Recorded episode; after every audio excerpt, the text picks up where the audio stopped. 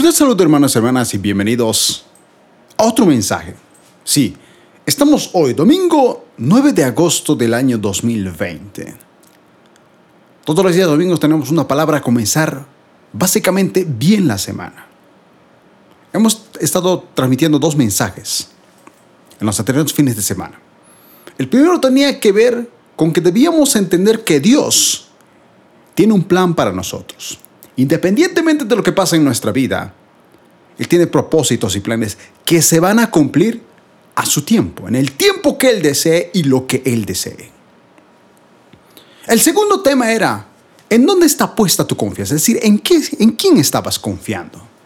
Hablamos mucho acerca de la economía y de trabajo, que muchas veces son distracciones que nos hacen olvidar a veces de lo más importante. Y esas cosas evidentemente afectan al propósito al llamado y al liderazgo en el cual todos nosotros debemos estar. Recuerda, bueno, que esta serie justamente titula así, propósito, llamado y liderazgo. Dios tiene un propósito con cada uno de nosotros. Tiene un llamado con cada uno de nosotros. Y a la vez, una vez que nosotros estemos aplicando ese llamado, debemos liderar, pero muy bien. Pero hermanos, Hemos solo de dos temas importantes, pero a pesar de que todavía tenemos mucho por qué hablar, hay dos cosas fundamentales de las cuales hoy vamos a tocar una, para continuar con esta serie. Y el día de hoy, hermanos, hermanas, el mensaje titula El poder de la palabra. Como subtítulo tenemos, ¿cómo desarrollar mi comunión con Dios a través de la palabra.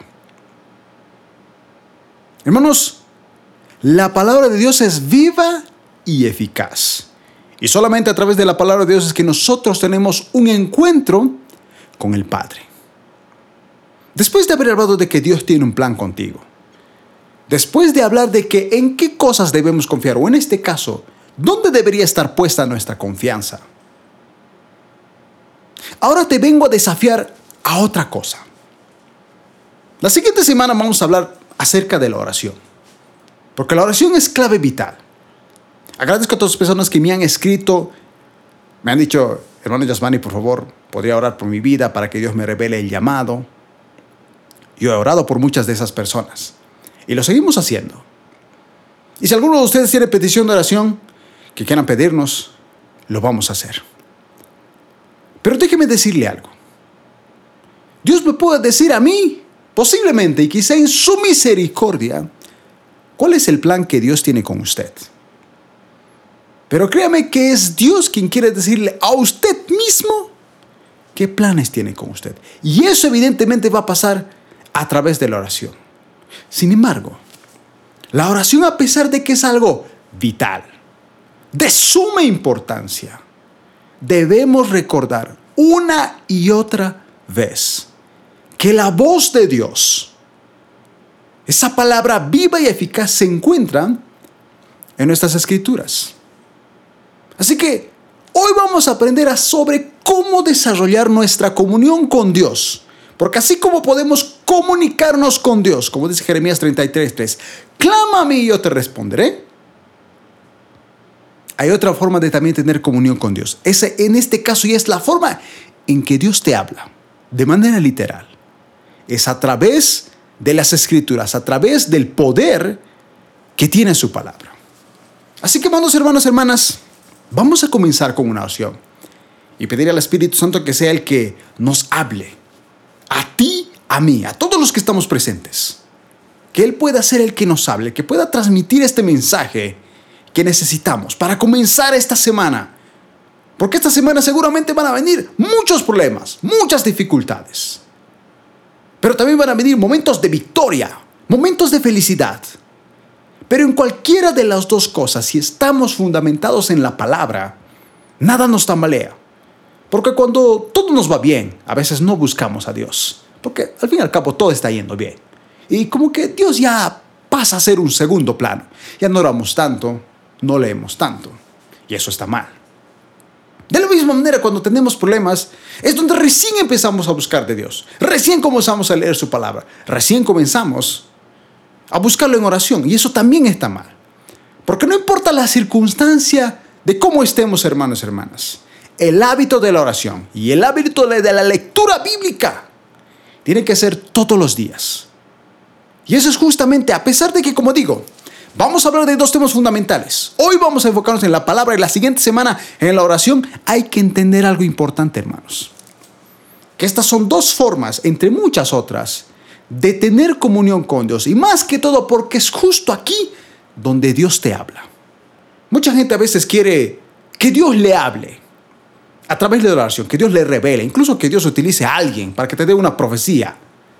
Pero hermano, a veces nos afanamos tanto por estas cosas cuando todos los días tenemos las promesas de Dios, la voluntad de Dios plasmadas en un libro, en sus escrituras en lo que se conocía como la ley y lo que hoy conocemos como la Biblia. Ahí está todo lo que Dios quiere hablarte, todo lo que Dios quiere revelarte. Todo, absolutamente todo lo que tienes que cumplir para que te vaya bien en todas las cosas que hagas. Ahí está la voluntad de Dios. Así que oremos. Paz Celestial, te damos gracias por este nuevo día. Porque si estamos vivos es porque todavía no hemos cumplido el propósito por el cual fuimos llamados.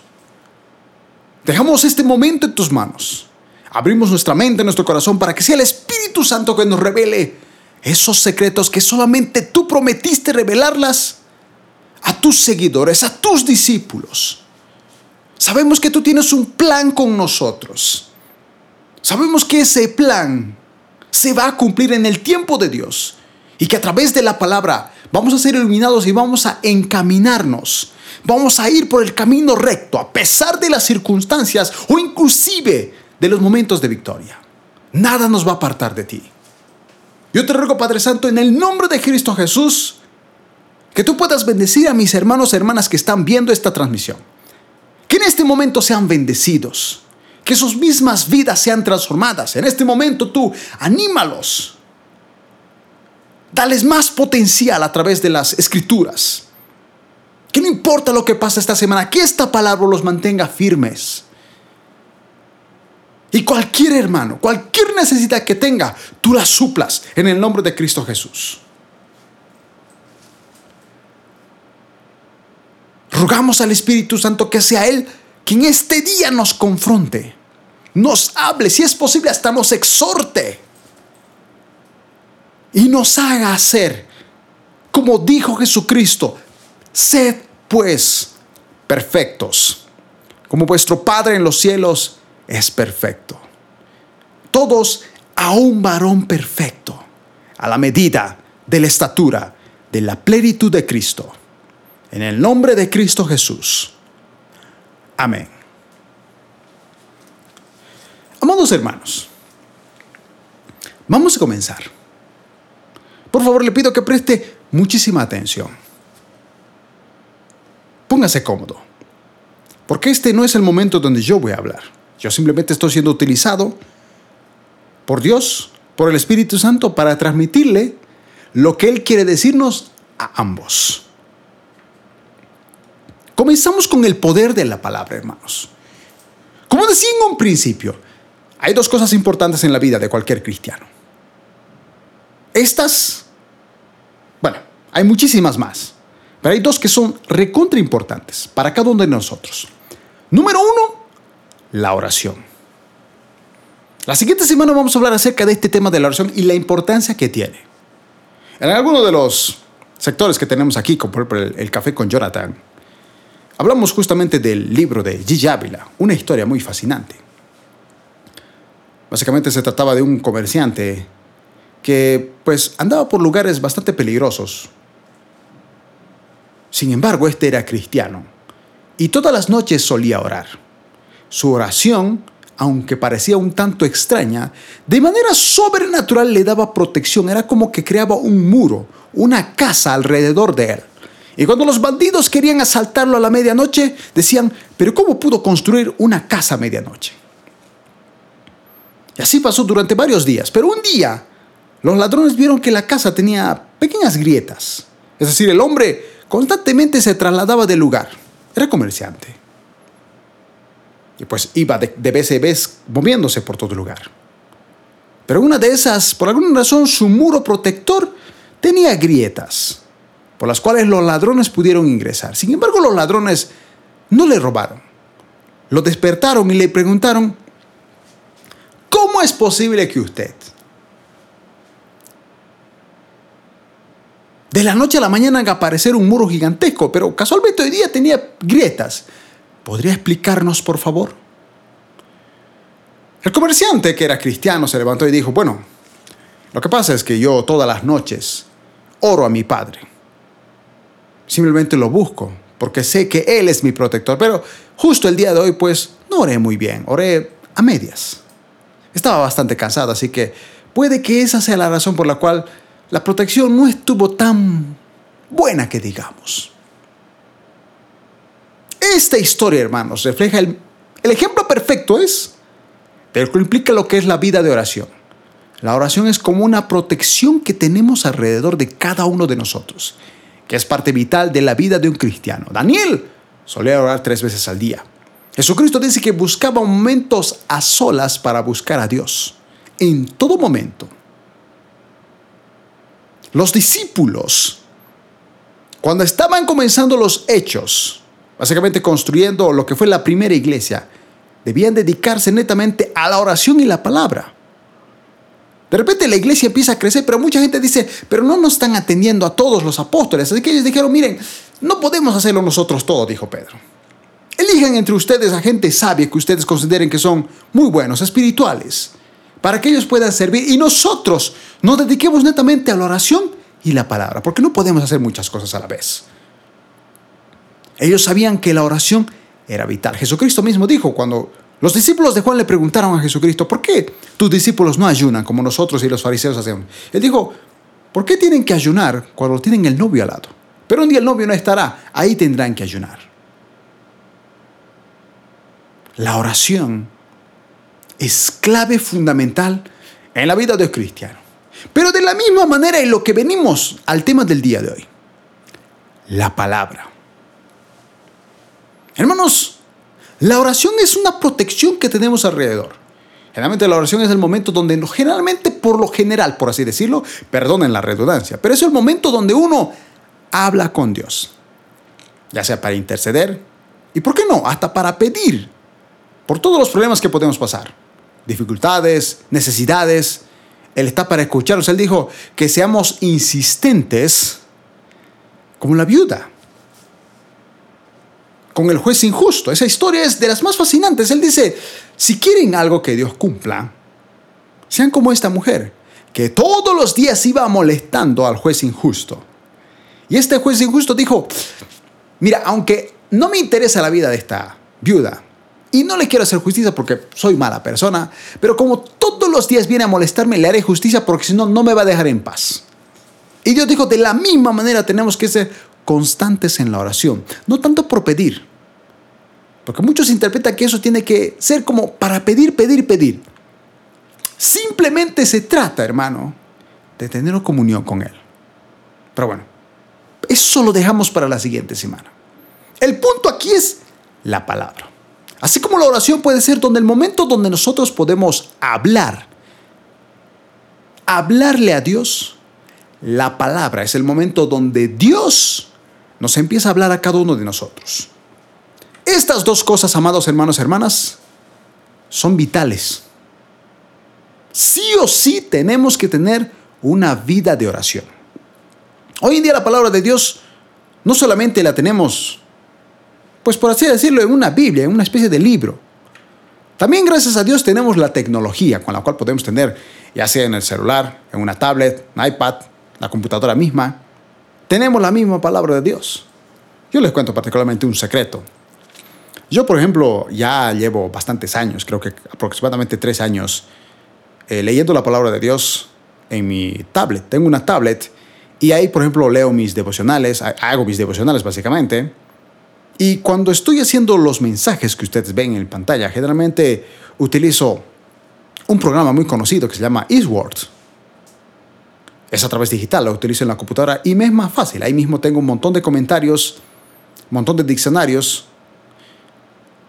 Y yo, por ejemplo, estoy, no voy a decir a favor, pero simplemente como que me he adaptado y me ha parecido un poco más cómodo, más rápido, estudiar la palabra de Dios de manera digital. Pero hay muchas personas que dicen que no, prefieren leerlo en la palabra de Dios. A mí, personalmente, me da igual. El punto es que usted tenga que leer la palabra de Dios y se enfoque en ella. Entiendo que cuando estamos en la tablet es un poco distracción. Yo, por ejemplo, en mi tablet no tengo habilitado las redes sociales. Para nada. No llega ni una notificación. Es específicamente simplemente para leer la palabra de Dios, para también leer libros digitales y también para colocar música cuando estoy en mis momentos de intimidad con Dios. Pero hermanos, la lectura bíblica, vamos a ver cómo el día de hoy, número uno, nos libera. Y número dos, nos transforma, porque es Dios mismo quien nos está hablando. Eso es lo importante de este mensaje, hermanos y hermanas.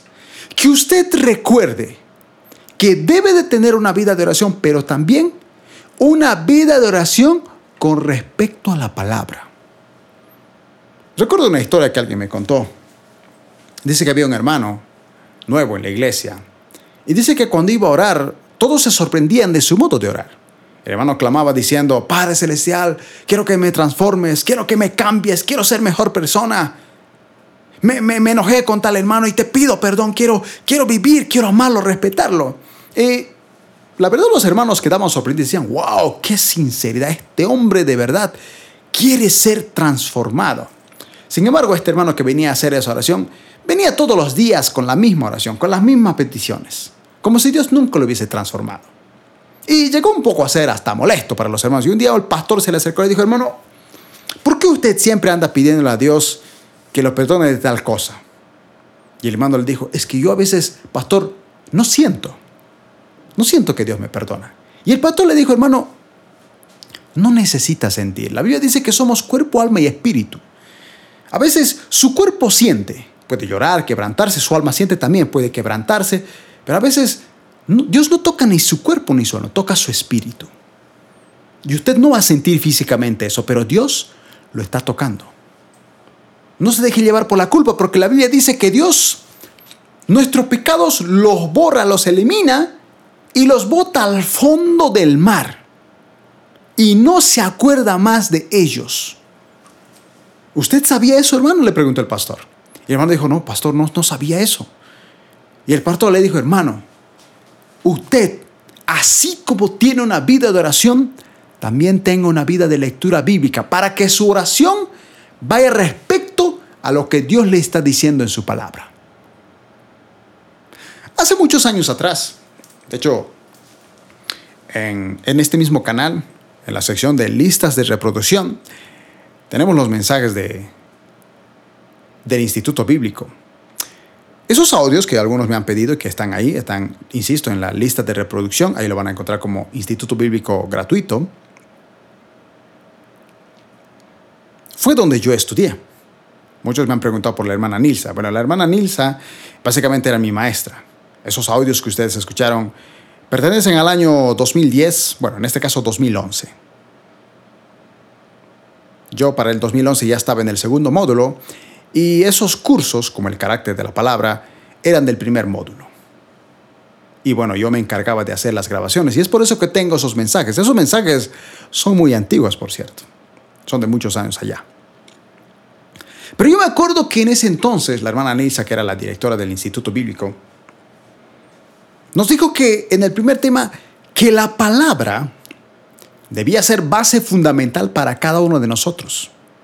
Y me acuerdo que ella de vez en cuando, por no decirlo cada semana, porque pasábamos los fines de semana, yo me acuerdo, ella nos hacía repetir una oración con respecto a la palabra, la cual evidentemente reflejaba cómo debía ser un cristiano. Le pido que tal vez usted pueda memorizarse o al menos de alguna manera ponerlo en sus oraciones cuando esté a punto de leer la palabra de Dios. La oración decía así, Yo soy lo que la palabra dice que soy. Yo tengo lo que la palabra dice que tengo. Yo puedo hacer todo lo que mi Biblia dice que puedo hacer. Hoy la leeré, la escucharé y la palabra incorruptible de la palabra de Dios transformará mi vida para siempre. Hermanos, esa es la oración que va de acuerdo a la palabra. Usted, hermano, es lo que la Biblia dice que usted es. Si la Biblia dice que usted es un vencedor, usted es vencedor. Si la Biblia dice que Dios borró sus pecados, no los mencione más en la oración. Si usted ya pidió perdón por pecado, hermano, al día siguiente no vuelva a hablar de ese tema porque Dios ni se acuerda. Somos nosotros los que nos acordamos tristemente. Bueno, y dependiendo a veces del pecado, ¿verdad? Si mentimos, pues como que eh, a veces ni pedimos perdón cuando hemos mentido. Pero, pero a lo mejor eh, hablamos mal o, alguien asesinó y ahí es como que recién nos sentimos que debemos orar a Dios. Pero hermano, para Dios es lo mismo un asesino que alguien que mintió. Para Dios es igual. Nosotros somos los que ponemos la balanza, ¿verdad? Ah, si mintió, pues una jalada de oreja. Pero si asesinó, 30 años de cárcel o cadena perpetua. Pero si la Biblia dice que Dios lo hizo libre, que es justificado por medio de la fe, ¿por qué todavía pide perdón por aquellos pecados que Dios le ha perdonado? La Biblia dice que Dios no se acuerda de tales pecados. Es más, cuando estemos en el tribunal de Cristo, cuando justamente entremos a, ahora que estamos estudiando el Apocalipsis, en el tribunal de Cristo Dios no nos va a dar cuentas por nuestro modo de vida, ni por los pecados que hemos cometido. Ahí simplemente nos va a recompensar por las obras que hicimos. No somos salvos por obras. La salvación ya la tenemos. Simplemente vamos a recibir recompensas por cómo fuimos cristianos en esta tierra. Recuerde, hermano, el gran mandamiento que está encima de la ley y de los profetas es que amarás al Señor tu Dios con todo tu corazón, con toda tu alma, con toda tu mente y con todas sus fuerzas y a tu prójimo como a ti mismo. Si dices que amas a Dios pero no amas a tu prójimo, no estás reflejando el verdadero amor. 1 Corintios 13 claramente lo dice. ¿De qué me sirve hablar en lenguas, profetizar? Esas cosas son maravillosas ahora que le estamos estudiando justamente 1 Corintios. Esas cosas son fundamentales, pero el apóstol Pablo dice en 1 Corintios 13, el amor es más importante que todo eso. ¿Sabes por qué?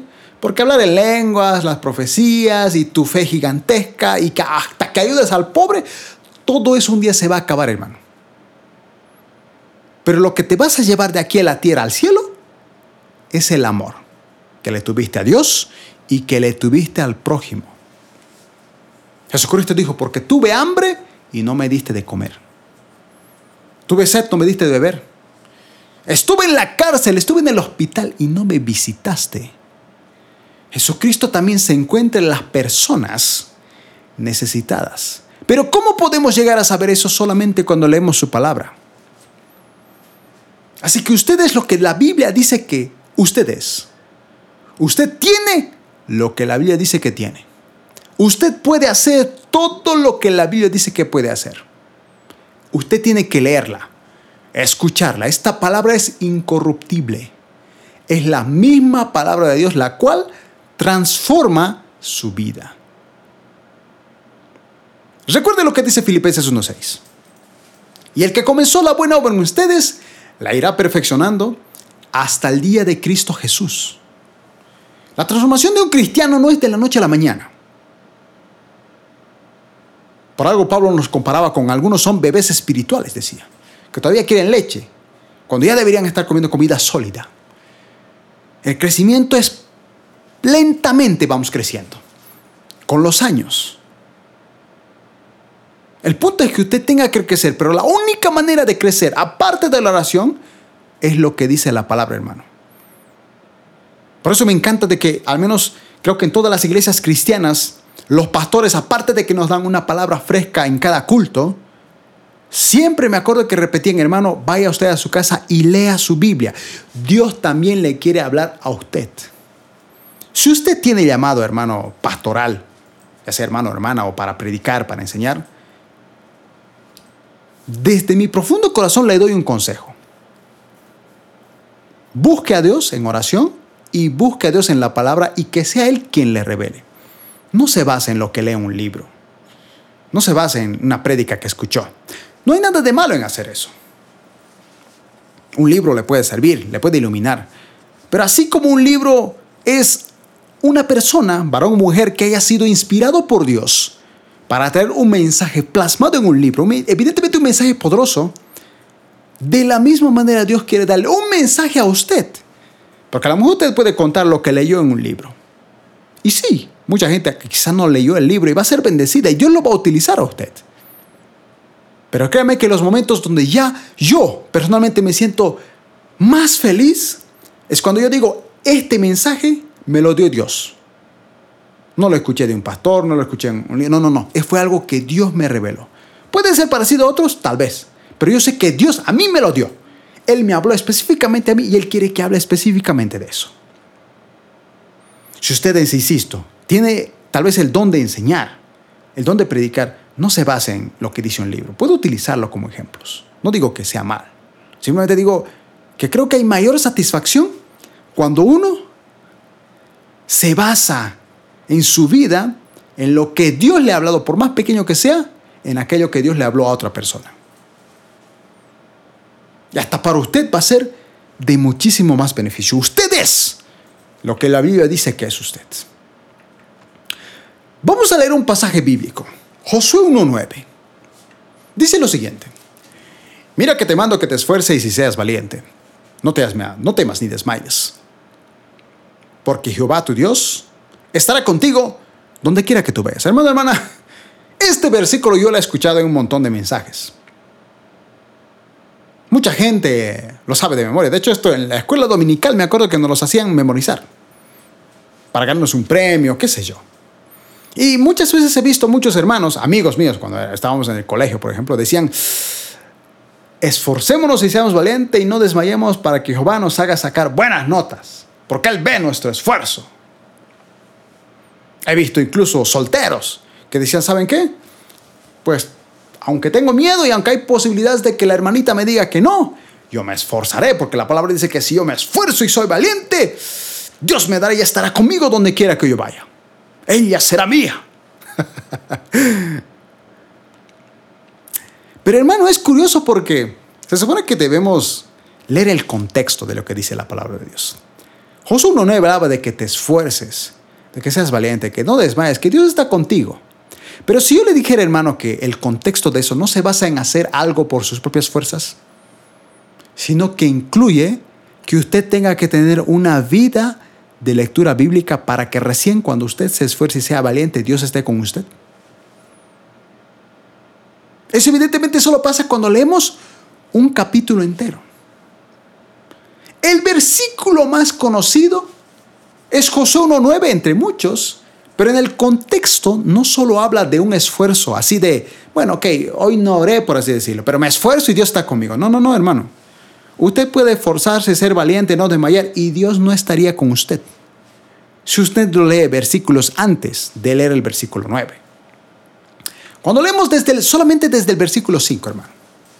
Básicamente para que usted entienda, después de que Moisés fallece, viene su sucesor, Josué. Y a Josué Dios le dice, así como estuvo con Moisés, estaré contigo. Así que leámoslo. Dice lo siguiente el versículo 5. Nadie, le dice Dios a Josué, nadie te podrá hacer frente en todos los días de tu vida, nadie. Como estuve con Moisés, estaré contigo. No te dejaré ni te desampararé. Esfuérzate y sé valiente porque tú repartirás a este pueblo por heredad la tierra de la cual juré a sus padres que la daría. Esa tierra prometida que le había prometido a Abraham mismo, que iba a estar en Cana y que ese lugar iba a ser su tierra al mismo Isaac, al mismo Jacob. Dios estaba diciendo a Josué, yo haré que tú hagas que este pueblo ingrese sí o sí a la tierra prometida. Y como estuve con Moisés, yo voy a estar contigo. Esfuérzate y sé valiente, dice, porque tú vas a repartir por heredad toda la tierra que juré.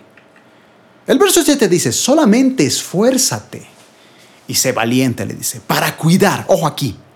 Aquí viene el porqué de esforzarnos y ser valientes. Dice, solamente esfuérzate y sé muy valiente para cuidar de hacer conforme a toda la ley, en este caso, toda la ley que mi siervo Moisés te mandó. ¿Cuál era la ley? Justamente estábamos estudiando el Antiguo Testamento, el panorama, y decíamos que la ley básicamente era Génesis, lo que nosotros tenemos como Génesis, Éxodo, Levítico y Deuteronomio. Todos los mandatos de Dios que están ahí era lo que el pueblo de Israel debía entender, porque eso era parte del pacto. Y Dios dice a Josué, sé valiente y esforzado, pero conforme a la ley, lo que para nosotros sería la Biblia, conforme a lo que la Biblia está. No te apartes de ella, ni a diestra ni a siniestra, para que seas prosperado en todas las cosas que emprendas. Epa. O sea que antes de esforzarte, ser valiente, tienes que primero guardar y cuidar lo que dice en la palabra de Dios.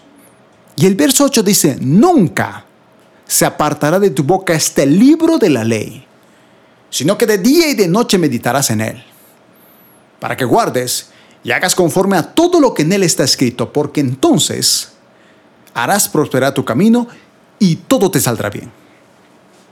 Hermano, si usted quiere éxito en su vida, a nivel familiar, ya sea de padres con hijos o hijos con padres, en su congregación, en su trabajo, en su salud, en los negocios que emprenda, en cualquier cosa que usted haga, hermano, si usted quiere, como dicen las escrituras, prosperar en todo, que todo le salga bien, primero, no debe apartar de su boca lo que dice la Biblia.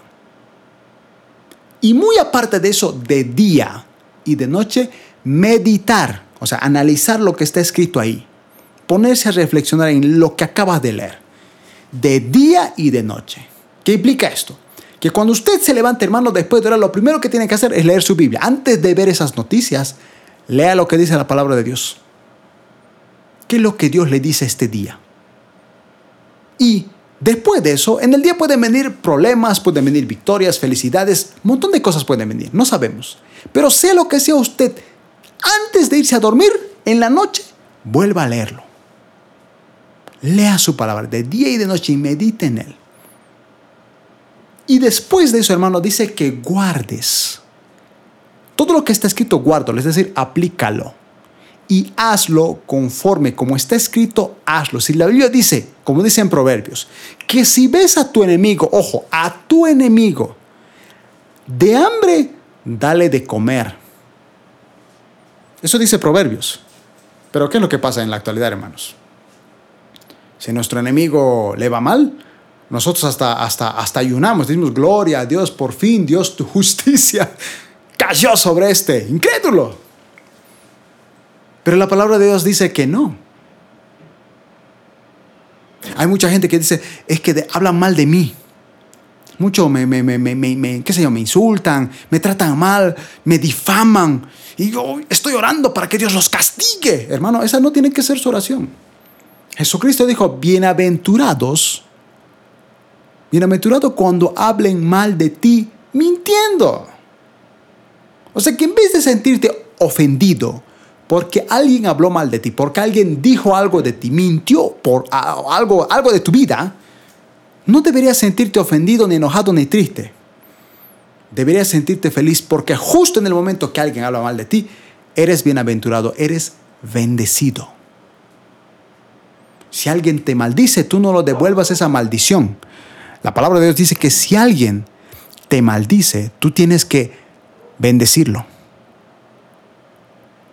Eso es hacer y guardar lo que dice en la palabra de Dios. Y solamente cuando aplicamos lo que a la luz de las escrituras dice, es que nosotros prosperamos y todo nos sale bien. Si la Biblia dice que tienes que perdonar, porque si tú no perdonas, tu Padre que está en los cielos no te va a perdonar, tienes que perdonar.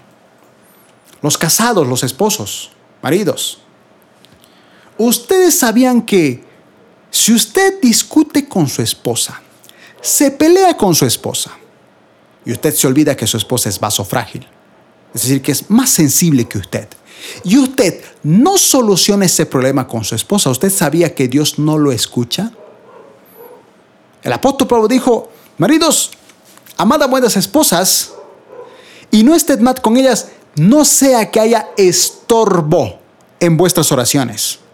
Eso implica que cuando usted trata mal a su esposa y no soluciona el problema, porque capaz usted puede decir, bueno, es que me trató mal o no, no, hizo lo que le dije, puede haber un montón de cosas, hermano, pero si usted no soluciona ese problema y usted va a orar así, Dios no le está escuchando. Hay un estorbo, hay un ángel que literalmente está impidiendo que su oración llegue al Padre, porque usted no ha solucionado el problema con su esposa. ¿Cómo usted se enteraría de eso? Solamente leyendo la palabra de Dios. Así que si usted quiere que le vaya bien en todo, haga lo que dice la Biblia, guárdela, medite en ella de día y de noche y no se aparte. De su boca tiene que salir palabras de bendición, como dice Santiago. ¿Y qué más bendición cuando usted proclama las palabras de Dios? Bienaventurados los pies de lo que llevan el Evangelio, los que hablan y lo parten esas buenas nuevas que Dios nos ha dado. Y solamente después de eso, hermano, recién viene el versículo 9. Mira que te mando que te esfuerces y seas valiente. No temas ni desmayes, porque Jehová tu Dios estará contigo en donde quiera que vayas. O sea que cuando la Biblia habla de que Dios va a estar contigo, si te esfuerzas y seas valiente y no desmayas en las cosas que haces, solamente estará contigo cuando la palabra está en tu diario vivir. Aquí no menciona la oración, hermanos. Menciona la palabra. Porque era de suma importancia la Biblia desde los tiempos de Moisés hasta nuestra actualidad. Y sigue siendo una parte fundamental en la vida de cualquier cristiano. Recuerde el versículo 8. Nunca se apartará de tu boca este libro de la ley, sino que de día y de noche meditarás en él, para que guardes y hagas conforme a todo lo que en él está escrito, porque entonces harás prosperar tu camino y todo te saldrá bien. Este mismo versículo, pero en la traducción NTV, nueva traducción viviente, dice, estudia, ojo aquí, estudia constantemente este libro de instrucción. Medita en él de día y de noche para asegurarte de obedecer todo lo que allí está escrito. Solo entonces, ojo, solo entonces prosperarás y te irá bien en todo lo que hagas. La obediencia es clave fundamental, hermano. Y créame, ya falta muy poco para que hagamos este famoso congreso, donde vamos a hablar de tres cosas, integridad, obediencia. Y déjeme decirle que cuando hablamos de obediencia, vamos a darnos cuenta que la obediencia es casi hasta, por así decirlo, sin que parezca herejía, hasta casi más importante que la misma santidad. Porque muchos no entienden el verdadero concepto y lo que significa obedecer. Parece una palabra tan fácil, pero qué triste es cuando nos damos cuenta que no obedecemos lo que literalmente dice la palabra de Dios.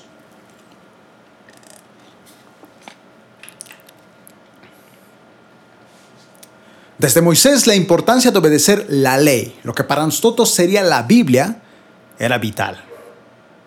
De hecho, Dios mismo le dijo que esa misma ley, todo el pueblo debía repetírsela de día y de noche y hasta ellos mismos debían repartirlo y repetirlo a sus hijos, repetirlo. Deuteronomio capítulo 6, verso 4 9 dice, escucha Israel, el Señor es nuestro Dios, solamente el Señor. Ama al Señor tu Dios con todo tu corazón, con toda tu alma y con todas tus fuerzas. Fíjense que este mismo, que lo dijo un fariseo, que lo dijo hasta el mismo Jesucristo en los evangelios, que eso se resume en la ley y los profetas, amar a Dios con todo el corazón, con toda el alma, porque si amas a Dios lo vas a obedecer. Si amas a Dios vives en santidad. Si amas a Dios lo obedeces. No hay por dónde perderse. Pero en este caso cuando hablaba de eso, justamente les dice, deben comprometerse con todo su ser a cumplir cada uno de estos mandatos que te entrego hoy. Hermano, si usted ama a Dios, debería amar lo que Él dice en su palabra. Comprometerse a cumplir, no solamente a leerla, cumplir lo que está escrito ahí. Vuelvo a repetir. Si Dios dice que perdones, tienes que perdonarlo si quieres que te vaya bien en todo. ¿Por qué? Porque Él también te perdona a ti. El verso 7 dice, repíteselos, ojo aquí los padres. Repíteselos a tus hijos una y otra vez. Sé que a los jóvenes a veces no nos gusta la redundancia y, como que, ay, otra vez está repitiendo lo mismo, otra vez el mismo sermón. Pero aquí la palabra dice que tenemos que repetirla una y otra vez. Significa que si usted ha terminado de leer la Biblia, tiene que volver a leerla. Y cuando termine, otra vez volver a leerla. Y cuando lo vuelva a terminar, otra vez volver a leerla. Tiene que repetirla. Ese manual, que evidentemente es grueso, es harto, son muchas cosas, a veces se nos pueden olvidar, pero si todos los días la leemos, la repetimos, nos acordaremos más fácil de esos versículos, de esas historias que nos recuerdan que Dios está con nosotros. Era importante en los tiempos de Moisés que los padres repitiesen a sus hijos una y otra vez la ley. Dice, habla de ello en tus conversaciones cuando estés en casa. Significa que la mayor parte de nuestra conversación en estas casas debería ser justamente lo que dice la Biblia. La pregunta es, hermano, en esta, analice su vida. ¿Qué es lo que más habla en su casa? ¿Habla más de películas? ¿Habla más de las noticias? ¿Habla más de artistas famosos? ¿Habla, habla mal de algunos hermanos de su iglesia?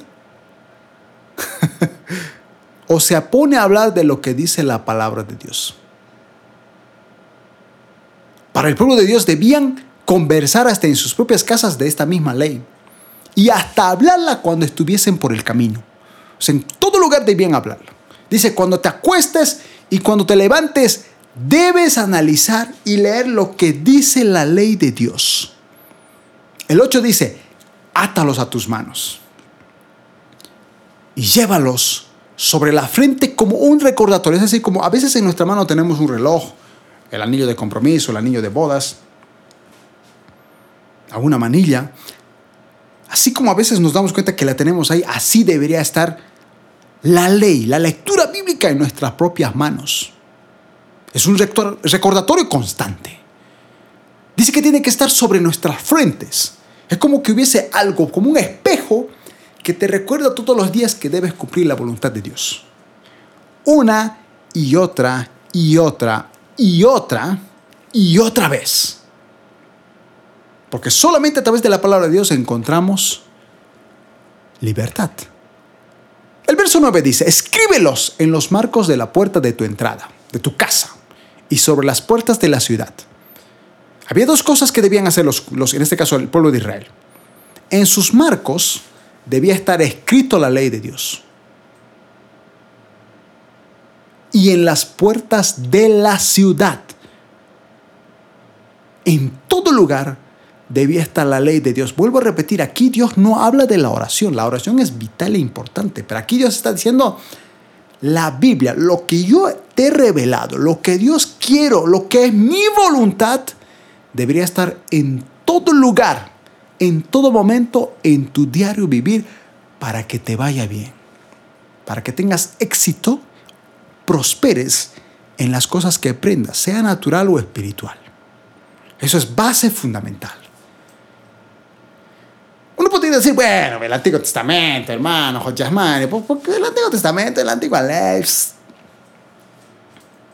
Pero usted sabía que hasta el mismo Jesucristo le dio importancia a la misma palabra.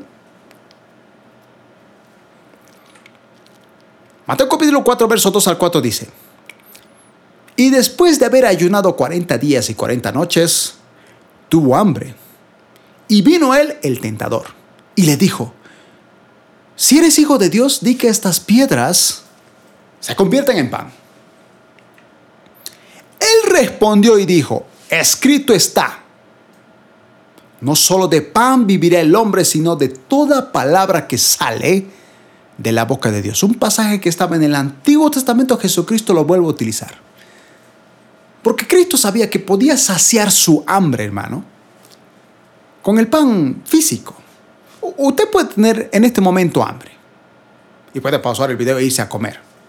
Pero después de unas 2, 3, 4, 5 horas, usted va a volver a tener hambre. Y como Jesucristo siempre mira más allá de lo que nosotros miramos, nosotros miramos siempre lo superficial. Nosotros miramos nuestros 70 años de vida, queremos vivir felices cómodamente y no nos damos cuenta que hay una eternidad que nos está esperando. Nos saciamos con el pan que sacia el hambre momentánea cuando deberíamos buscar al pan de vida. La palabra de Dios es aquello que nos da vida. Justamente hablábamos en anteriores videos de cómo el pueblo de Israel, de repente pues Jesucristo, ¿no? Los alimenta con los cinco mil panes, o a las cinco mil personas, solamente contando varones. Y de repente toda esta gente ve este milagro y deciden que quieren hacer a Jesucristo su rey. Bueno, no dicen rey, dicen, ah, este es un profeta, es nuestro maestro. Pero Jesucristo dice que conocía sus intenciones. Así que él se va. Y el pueblo se da cuenta que Jesucristo se fue. Pero descubre que estaba por Galilea, así que van hasta allá. Y cuando lo encuentra le dice, Señor, ¿dónde te fuiste? Y él le dijo, a la verdad ustedes no están viniendo aquí por mí. Ustedes vienen porque yo hace días atrás los alimenté con pan. Y ustedes quieren que los vuelva a alimentar. Es más, en el fondo ustedes me quieren hacer rey. Porque ustedes vagos no quieren trabajar. Y él les decía, yo les puedo dar ese pan. Digo, en el Antiguo Testamento cayó maná del cielo. Pero ese maná, ¿cuánto duraba? Para un día. Se supone que los, los, israelitas tenían que reservar el maná para ese día. Y ese día lo tenían que acabar. Tenían que recogerse, debían recoger para el alimento de ese día. No podían dejar sobras. Porque si sobraban al día siguiente dice que estaba lleno de gusanos y apestaba. Eso era dependencia total de Dios. Porque aquella gente que decía, llevaré un poquito más para mañana, es porque en el fondo desconfiaba. En el fondo decía, capaz mañana Dios no hace caer maná y morimos de hambre, así que me sobraré, que siempre. Eso era desconfianza. Dios quería que ellos dependieran completamente de Él. Y solo con pan, así, momentáneo, que dura un par de horas. Y Jesucristo les dijo a ellos, ¿Ustedes creen que Moisés, porque cuando estudiamos el, Antiguo Testamento, el Nuevo Testamento, vemos como los judíos tenían a Moisés como, como el, todo? Es como, bueno, era, era básicamente su mediador. Pero Jesucristo es mejor que Moisés, como dice Hebreos. Sin embargo, Jesucristo les dice, yo puedo darles un pan mejor que el maná que cayó del cielo, un pan con el cual no volverán a tener hambre nunca más. Y, él y el pueblo dijo, danos de ese pan. Y él dijo, yo soy ese pan. Mis palabras son ese pan. Solo que ustedes están pensando nuevamente en el pan superficial, en ese que te comes y te sacia, pero en un par de horas vuelves a tener hambre. Yo te doy algo que te va a saciar espiritualmente. Lo que el mundo no te puede dar, yo te puedo dar a través de mi palabra. Por eso eso mismo Jesucristo le dijo a Satanás, no solo de pan físico. Jesucristo dice que tenía hambre porque era Dios, 100% Dios, pero a la vez era 100% hombre. Jesucristo mismo pasó por todas las tentaciones que cualquier hombre y mujer pasaron, pero eso sí, él jamás pecó. Él era perfecto en ese aspecto. Pero él entendía que el pan que necesitamos nosotros es el pan que es la palabra que sale de la boca de Dios. ¿Cuál es la palabra que sale de la boca de Dios? La Biblia, hermano. Lo que usted tiene en sus manos, o en su celular, en su tablet, en su iPad, en su computadora, esa es la voz de Dios. Mateo 7:24. Dice Jesucristo, cualquiera pues que me oye estas palabras y las hace, no solamente escucharlas, sino aplicarlas, la compararé a un hombre prudente que edificó su casa sobre la roca. Después de haber contado un montón de mandamientos, historias, parábolas, Dios dice, si ustedes han escuchado todo lo que yo les dije y las aplican, serán como ese hombre prudente que edificó su casa sobre la roca. Vinieron vientos, lluvias, pero la casa no se movió. Pero el que no escucha mis palabras y ni las hace, va a ser como el insensato, que edificó su casa sobre la arena, pero vino un viento y adiós casa. Fundamentados en la palabra. Mateo capítulo 24, verso 35 dice, el cielo y la tierra pasarán, pero mis palabras no pasarán. Esto nuevamente es un recordatorio para nosotros, hermanos, que nuestra vida acá en la tierra, ¿cuánto es? 70. 70 años. Ya, póngala 80. O bueno, hace poco vi las noticias, una mujer creo que era mexicana que decía que creo que vivió 106 años. Ya póngale que así, así como para mucha fe usted pueda vivir hasta los 100 años. ¿Y después qué? Este cielo y esta tierra va a pasar, hermano. Esta tierra va a ser transformada porque está contaminada, lleno de pecado. Pero el cielo y la tierra pueden pasar, hermano, pero lo que Jesucristo dijo, las palabras que están escritas de parte de Dios, no pasan. Esas son eternas, permanecen para siempre. Nada ni nada puede ser más importante de lo que dice la palabra de Dios. Lucas capítulo 11, verso 27 al 28 dice, mientras él hablaba, una mujer de la multitud exclamó, que Dios bendiga a tu madre, el vientre del cual saliste y los pechos que te mamantaron. Esto de la adoración a la Virgen, hermanos, no es una novedad. Ni siquiera viene desde los tiempos del papado. Esto viene desde los tiempos de Jesucristo. Ya había gente que cuando miraba a Jesucristo decía, bendita la madre que te trajo. Pero Jesucristo ante esta respuesta, que evidentemente estaban hablando bien de una mujer, María fue una mujer bendecida, hermanos. Fue una mujer elegida por gracia y misericordia entre muchas otras mujeres. Dios se fijó en ella, en María. Y dijo, a través de ti van a ser el Hijo de Dios. Pero Jesucristo dijo, hay algo más importante. Y él dijo, Jesucristo le respondió a la mujer y a la multitud. Pero aún más bendito es todo el que escucha la palabra de Dios y la pone en práctica. O sea, no solamente es bendecido el que es usado por Dios como lo fue María, es bendecido aquel que lo que escucha de la palabra de Dios y la pone en práctica, ese es bendecido. Lo que dice José 1.8 que si meditas en la palabra de Dios de día y de noche y haces conforme a todo lo que está escrito, entonces harás prosperar tu camino y todo te saldrá bien. Es fundamental que nosotros entendamos que la palabra es vital, hermano, para cada uno de nosotros. Y así como en el Antiguo Testamento era vital obedecer la ley, para nosotros que somos parte del Nuevo Testamento, que es el nuevo pacto que estamos con Cristo a través de la gracia, a través de que Él murió por nosotros, debemos recordar, como dice 2 Timoteo 3, del verso 16 al 17, toda la escritura es inspirada por Dios, hermano. Lo que usted lee de Génesis hasta Apocalipsis es inspiración de Dios. No hay por dónde perder. Habrán escrito hombres, pero cada uno de esos hombres escribió lo que Dios le dijo que escribiera. Y si está escrito ahí, es porque fue la voluntad de Dios y fueron inspirados por el Espíritu Santo. Toda la escritura es inspirada por Dios. Y fíjese, y es útil para enseñarnos lo que es verdad. Jesucristo dijo, yo soy el camino, yo soy la verdad. ¿Cómo usted puede saber qué es la verdad y qué es la mentira? Leyendo la palabra de Dios. Ahí es que la palabra te enseña lo que realmente es la verdad. En este mundo llaman a lo malo bueno y a lo bueno malo. Pero la palabra de Dios dice todo lo contrario. La palabra de Dios dice que el que se hace amigo del mundo se vuelve enemigo de Dios. ¿Y eso cómo usted lo puede saber? A través de la palabra, porque la palabra es útil para enseñarnos lo que es verdad y para hacernos ver lo que está mal en nuestras vidas. A veces nos equivocamos, hermano. Y lo vamos a seguir haciendo, siempre lo he repetido. Cualquiera que dice que no ha pecado, miente. Y le hace mentiroso a Dios. Solo usted puede saber cuándo su vida está mal cuando lee las escrituras. ¿Sabía usted que cuando se enoja con su hermano, literalmente Dios lo toma por asesino. Eso es fuerte. Como le dije en un principio, ¿sabía usted que cuando su enemigo tenga hambre, usted no tiene que alegrarse, ni, ni tiene que darle gloria a Dios?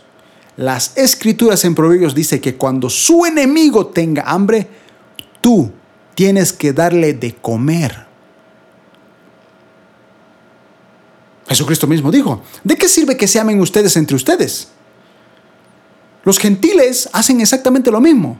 Pero si ustedes aman a sus enemigos, entonces serán como el Padre que hace caer la lluvia sobre justos e injustos. Solamente nos damos cuenta cuando algo en nuestra vida está mal, solo cuando leemos las escrituras. Dice, nos corrige cuando estamos equivocados. Y nos enseña a hacer lo que es correcto. Todo lo que está en la Biblia, hermano, lo ayuda en su vida espiritual. Si usted quiere ser un cristiano íntegro, que haga las cosas bien y quiere saber qué cosas se hacen bien, solo tiene que leer la palabra de Dios. El verso 17 dice, Dios la usa, en este caso usa la, nuestra Biblia, nuestra palabra, la usa para preparar y capacitar a su pueblo para que haga toda buena obra. Ese es el objetivo. Dios usa todo lo que está escrito, sea una historia, sea una parábola, sea la vida de Jesús, sea la vida de, qué sé yo, de cualquier personaje bíblico, por más pecados que haya cometido, todo eso Dios nos usa para prepararnos, para capacitarnos y que hagamos buenas obras. La Biblia es parte fundamental de nuestro diario vivir, hermano. Hebreos capítulo 4, verso 12 dice, pues la palabra de Dios es viva y poderosa. La Biblia, hermanos, está viva. Puede que Dios le haya hablado a Moisés hace muchos años atrás, pero puede que con ese mismo mensaje te esté hablando hoy. Esto donde dice toda la escritura es inspirada por Dios, Pablo se le escribió a Timoteo, pero ¿qué creen? Como la palabra de Dios es viva, también Dios nos dice a nosotros, toda la escritura es inspirada por Dios. No solamente fue para Timoteo, sino también fue para nosotros. La palabra está viva. Pero hermano, veces he visto películas que a veces cuando, no sé, viene un cura, generalmente lo utilizan un cura, y cuando viene alguien que está endemoniado le ponen la Biblia en su frente como diciendo, ah, quémate, quémate, demonio, quémate. Hermano, eso, eso, para eso no sirve la palabra de Dios. La palabra de Dios solamente es vida, se hace viva cuando nosotros la aplicamos en nosotros. Hay mucha gente que dice, bueno, es que yo tengo una Biblia y con eso ya, ya, ya hasta Dios me va a bendecir. Bueno, ¿por qué usted tenga una Biblia en su casa y está empolvada y usted nunca la utiliza? Es más, por más que no tenga una Biblia, pero tenga su aplicación de la Biblia en su, en su mismo celular, de nada va a servir si usted no la lee. Ahí la palabra no está viva. Solamente cobra vida cuando usted aplica lo que lee. Pero recuerde que la palabra de Dios es viva y es poderosa. Y dice, es más cortante que cualquier espada de dos filos dice que penetra entre el alma y el espíritu. ¿Cuántos de nosotros al escuchar un mensaje no nos hemos sentido quebrantados por la presencia de Dios a través de la palabra? Llegaba a lo profundo de nuestro alma, hasta nuestro espíritu, y no lo podíamos evitar. Yo recuerdo bien hace muchos años atrás cuando eh, todavía no era cristiano. Iba a las discotecas, yo pertenecía a una pandilla. Pero un día vino un predicador famoso a un coliseo de acá. Y me invitaron. Mi, mamá, mi hermano llevó a mi mamá, porque mi hermano era cristiano. Y mi mamá, como veía que yo me portaba mal, me dijo, vamos, vamos, vamos, acompáñame, que siempre. Y yo dije, bueno, ya está, ni modo, ya, fui. Y hermano, no era, para resumir, no era una iglesia pentecostal. Era de esas calmaditas. Pero yo me acuerdo que cuando entró el predicador, hermano, estaba predicando, ni siquiera le estaba prestando atención tanto. Pero creo que pasaron como 5 o 10 minutos, hermano, pero la convicción de pecado era tan fuerte en ese lugar porque el hombre estaba hablando de lo que decía la palabra de Dios. Esa palabra de Dios entró hasta mi alma y hasta mi espíritu. Es más, yo ese día me sentí tan fuerte que, que me aguanté las lágrimas porque no quería llorar delante de mi mamá. Porque capaz él iba a decir, ves, ves, Dios está tocando, qué sé yo, los complejos de los jóvenes. Así que al día siguiente yo le invité a un amigo, le dije, oye, vamos, te invito. ¿Por qué? Yo le invité porque quería ver qué le iba a pasar a este amigo. Este es mi amigo, porque ustedes lo puedan ver, era rebelde, era mujeriego, era mal tipo. Bueno, era mi amigo, evidentemente. Los dos éramos malos, ¿eh? no, no me voy a hacer aquí al santo. Pero como que digamos que él era pues, el doble que yo, para que se pueda resumir. Así que yo dije, si yo he sentido, este también tiene que sentir. Si este siente es porque lo que yo sentí es real, no era emoción del momento. Así que lo llevé. Y fuimos al mismo lugar y él pues igual distraído, le valía estaba distraído. Me acuerdo que incluso estaba hablando y hasta, hasta algunos hermanos de ahí nos decían, cállense por favor, déjenos escuchar. porque él no se podía estar quieto. Y yo me acuerdo que decía, wow, yo, yo ya, ya, estaba sintiendo la presencia de Dios en mi espíritu, ya lo podía sentir. La palabra estaba penetrando. Así a los 10 minutos que el pastor ya, ya empezó a predicar. Y este, mi amigo, a los 15 minutos se calla. Literalmente se calla, no dice nada. Yo me, sorprendo porque digo, wow, qué lo que esté. Y, se, quedaba mirando atentamente al predicador. Y aunque usted no lo crea, hermano, creo que era 20 minutos de prédica, a los 20 minutos, así, sin que el pastor llame a nadie. El pastor todavía seguía predicando, él empezó a llorar como un bebé. Jamás en mi vida lo vi llorar como lo vi llorar ese día. Estaba quebrantado y me decía, no entiendo qué me pasa, solo quiero llorar, me siento mal, siento que mi vida está equivocada. ¿Qué me está pasando? El evidentemente yo no lo entendía. Hoy me doy cuenta que esa era la presencia de Dios a través de la palabra. ¿Cuántos de nosotros no hemos escuchado ese testimonio? Yo he escuchado a muchos hermanos, incluso amigos que me decían, no, no me gusta la iglesia porque cuando voy a veces lloro. Y yo pero ¿cómo que lloras? Si no sé, es que empiezan a predicar y lloro y no me gusta, no me gusta. Esa es la presencia de Dios que los quebranta, los convence de pecado, les dice, tu vida está mal, tienes que arrepentirte, pero ellos no quieren por orgullosos. Ese es el poder que tiene la palabra de Dios. Penetra entre el alma y el espíritu, entre las articulaciones y la médula del hueso. Es decir, que hasta nuestro mismo cuerpo es afectado por lo que dice la palabra de Dios dice que deja al descubierto nuestros pensamientos y nuestros deseos más íntimos. Hermano, en los tiempos de Pablo había gente que predicaba por dinero, predicaba por fama y predicaba por competirle al apóstol Pablo. Y él decía, no importa. El punto es que la palabra de Dios está siendo predicada. Pero Jesucristo dijo, ¿no? En aquel tiempo me dirán, Señor, en tu nombre echamos fuera demonios, sanamos, y Jesucristo les dirá, apartados de mí, hacedores de maldad, no los conozco. Usted puede ser utilizado por Dios, pero como la palabra de Dios deja al descubierto sus pensamientos, sus deseos más íntimos, la Biblia misma dice, Jesucristo lo dijo, que en el, eh, no hay nada oculto debajo del sol. Todo un día sale a luz, sale al descubierto. Sus pensamientos, hermano, Dios sabe cuáles son sus intenciones. A mucha gente que predica por fama, por dinero. Hermano, yo ya se los conté. Yo no estoy aquí porque yo quiera. Acepté mi llamado y me da gusto obedecer mi llamado. Estoy aquí porque sé que estoy siendo de bendición y porque Dios me está utilizando, al menos a través de este medio. Dios conoce las intenciones de mi corazón, pero esas intenciones usted también las puede conocer solamente si medita en lo que dice la palabra de Dios. Ahora, entendiendo todo lo que les dije, hermanos, hasta este punto uno puede decir, bueno, ok, ya, listo, entendí la palabra de Dios. Perfecto, la tengo que leer, meditarla, etcétera, etcétera, etcétera. Pero como usted lo ve en su pantalla, hay un peligro al estar alejados de la palabra. Hay varios. Podemos hasta hacer un estudio gigantesco de montón de cosas que nos apartan de la palabra de Dios. Básicamente cuando no la leemos, cuando no la meditamos. Hoy quiero hablarles de una en particular, que es la que más he visto. Es la que yo he vivido, la que veo, desde los nuevos cristianos que llegan al cristianismo como bebés espirituales, hasta los más viejos, así los adultos espirituales que llevan años, 20, 30, 40 años de cristianos, he visto cómo este peligro los aleja de las escrituras, cómo no son libres a través de la palabra de Dios por este pequeño detalle.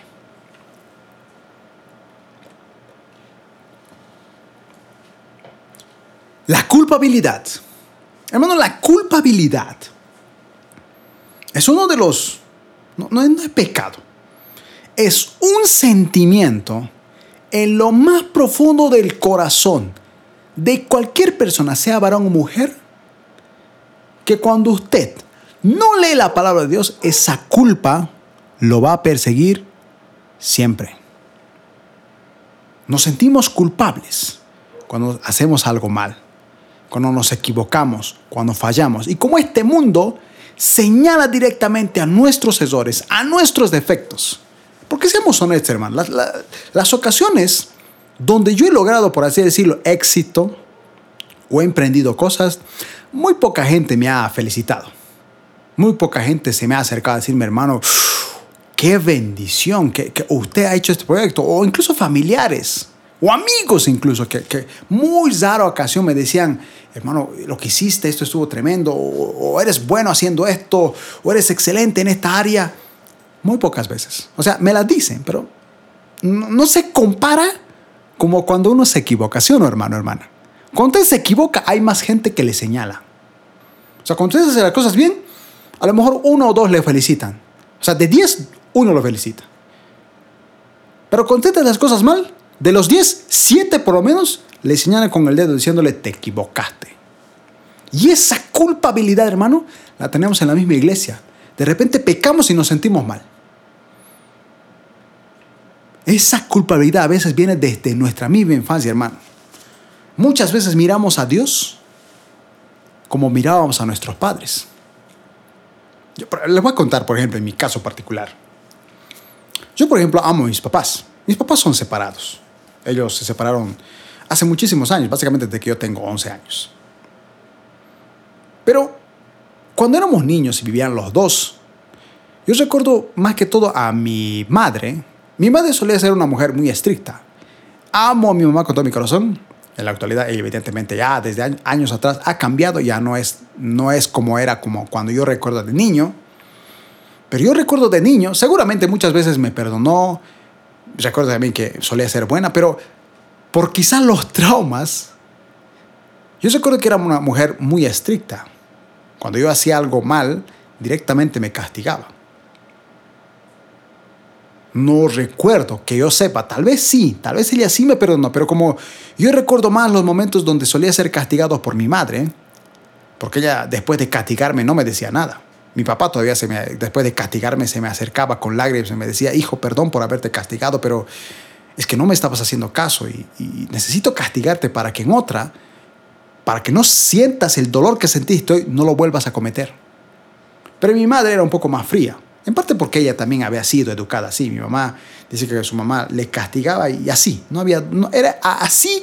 Ella fue criada y evidentemente de esa misma manera nos criaba a nosotros porque ella creció así. Tristemente nosotros lo que nos han enseñado, como nos han cuidado, por así decirlo, a veces eso mismo aplicamos con nuestros hijos. Así que mi madre solía ser muy estricta. Como les digo, para mí era como que no había gracia de Dios, al menos en mi infancia. Y cuando yo llegué a los caminos de Cristo, a la iglesia, yo me sentía así con Dios. Sentía que si me equivocaba, Dios me iba a castigar. Si hacía algo malo, rápidamente Dios me tenía que disciplinar. Y Dios disciplina. La Biblia dice que al que ama Dios disciplina. Pero hermanos, hay una gran diferencia en cuando Dios te disciplina. Generalmente Dios disciplina aquellos rebeldes. Cuando usted se está portando mal, cuando usted no está haciendo la voluntad de Dios, lo hablamos en el, primer tema y en el segundo tema. Si usted no está obedeciendo a los planes que Dios tiene, si usted no está confiando en Dios, Dios lo va a disciplinar. Para que recuerde y confíe en Dios. El ejemplo perfecto es el mismo pueblo de Israel. En los tiempos de Isaías, de Jeremías, cualquiera de los profetas, el pueblo no hacía caso a lo que Dios les, Dios decía. Dejen a sus ídolos, vuelvan a mí, adórenme, yo soy el Dios que los sacó de Egipto, que los liberó. ¿No vieron las señales que hice? Yo los voy a proteger. ¿Por qué se alejan de mí? Y el pueblo no hacía caso. Y por no hacer caso vino la persecución. Vinieron los asirios, vinieron los babilonios, vinieron los griegos, porque ese pueblo no obedecía. Esa es la disciplina.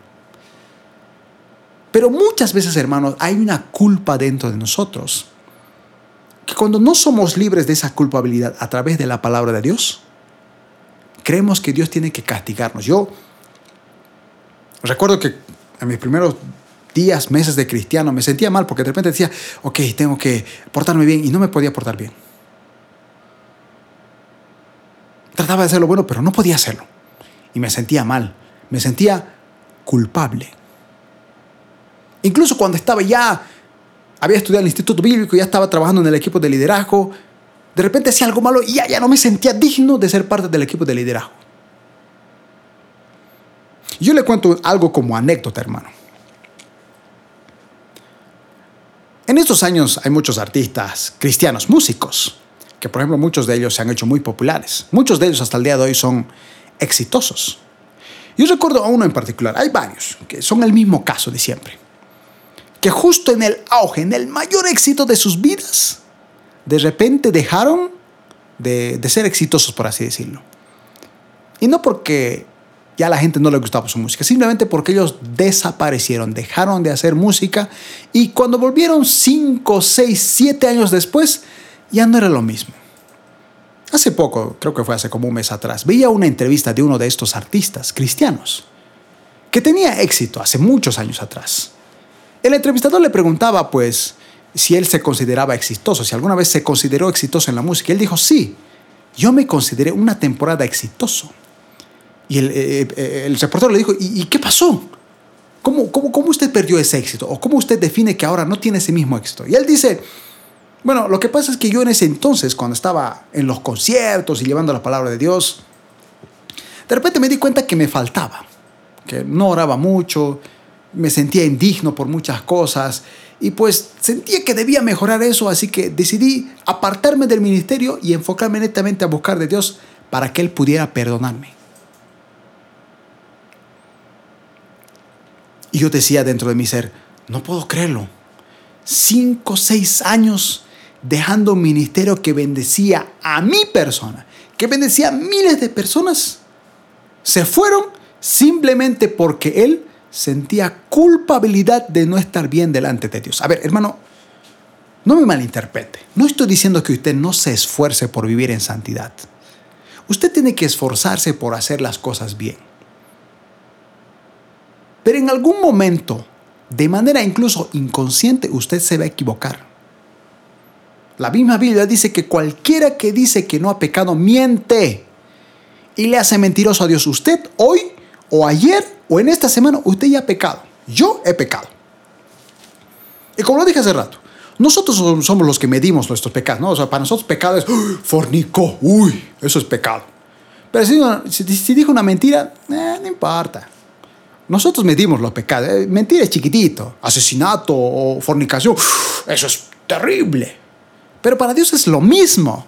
Usted mintió, asesinó, es lo mismo para Dios. Igual la paga del pecado es muerte. Mintió, muerte. Asesinó, muerte. Pero para nosotros si mintió, ni animado. Pero si fornicó, ah no, a la cárcel.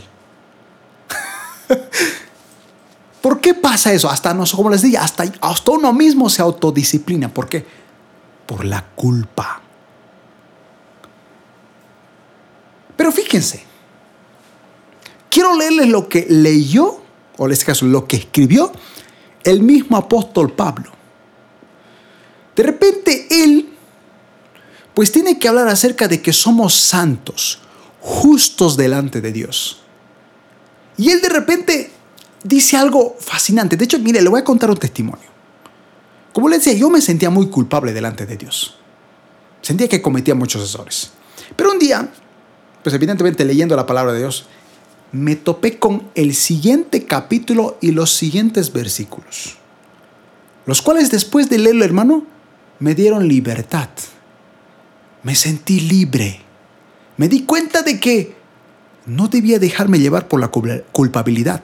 Debía esforzarme por vivir en santidad, pero no debía dejar que esa culpa evite que yo cumpla los planes de Dios. Hay mucha gente, hermano, y estoy seguro que en este momento hay muchos que dicen, ok, sí, sí, yo sé que Dios tiene un plan, pero no me siento digno. Y déjeme decirle, hermano, que usted sí es digno.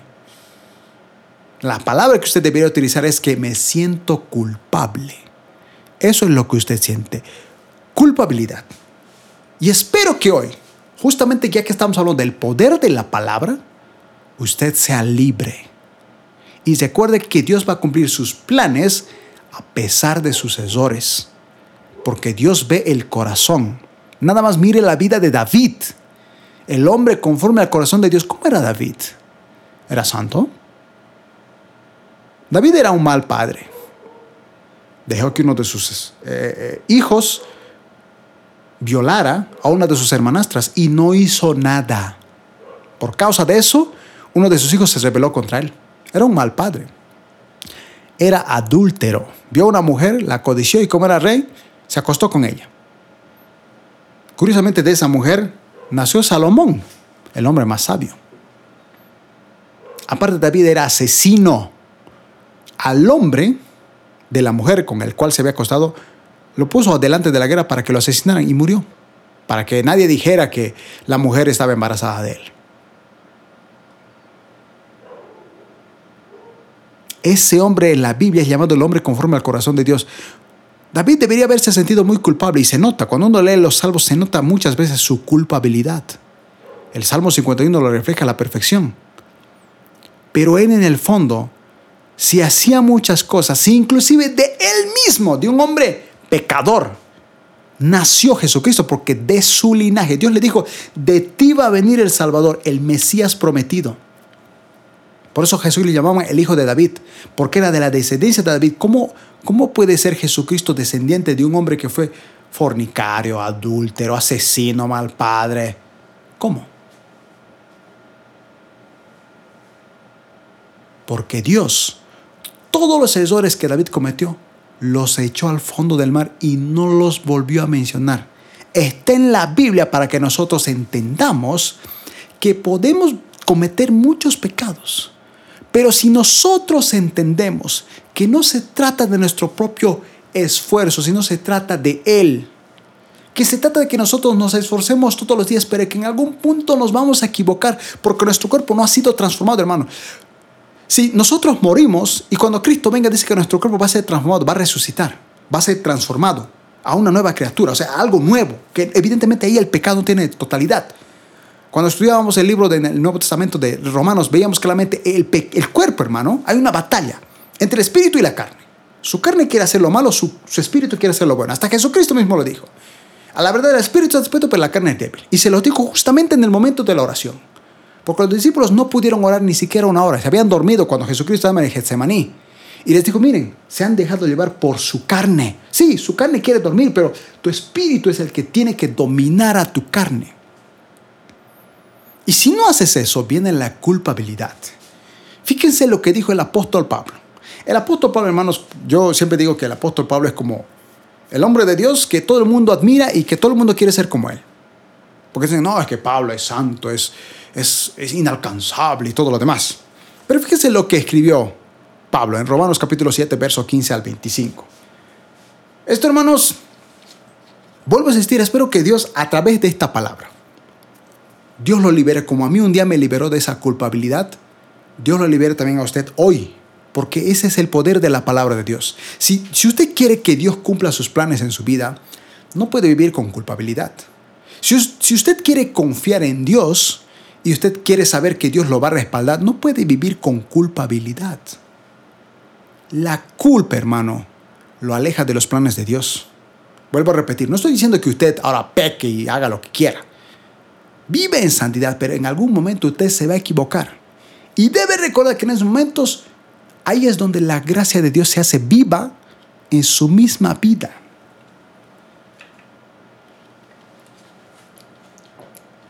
El pasaje dice, realmente no me entiendo a mí mismo, porque quiero hacer lo que es correcto, pero no lo hago.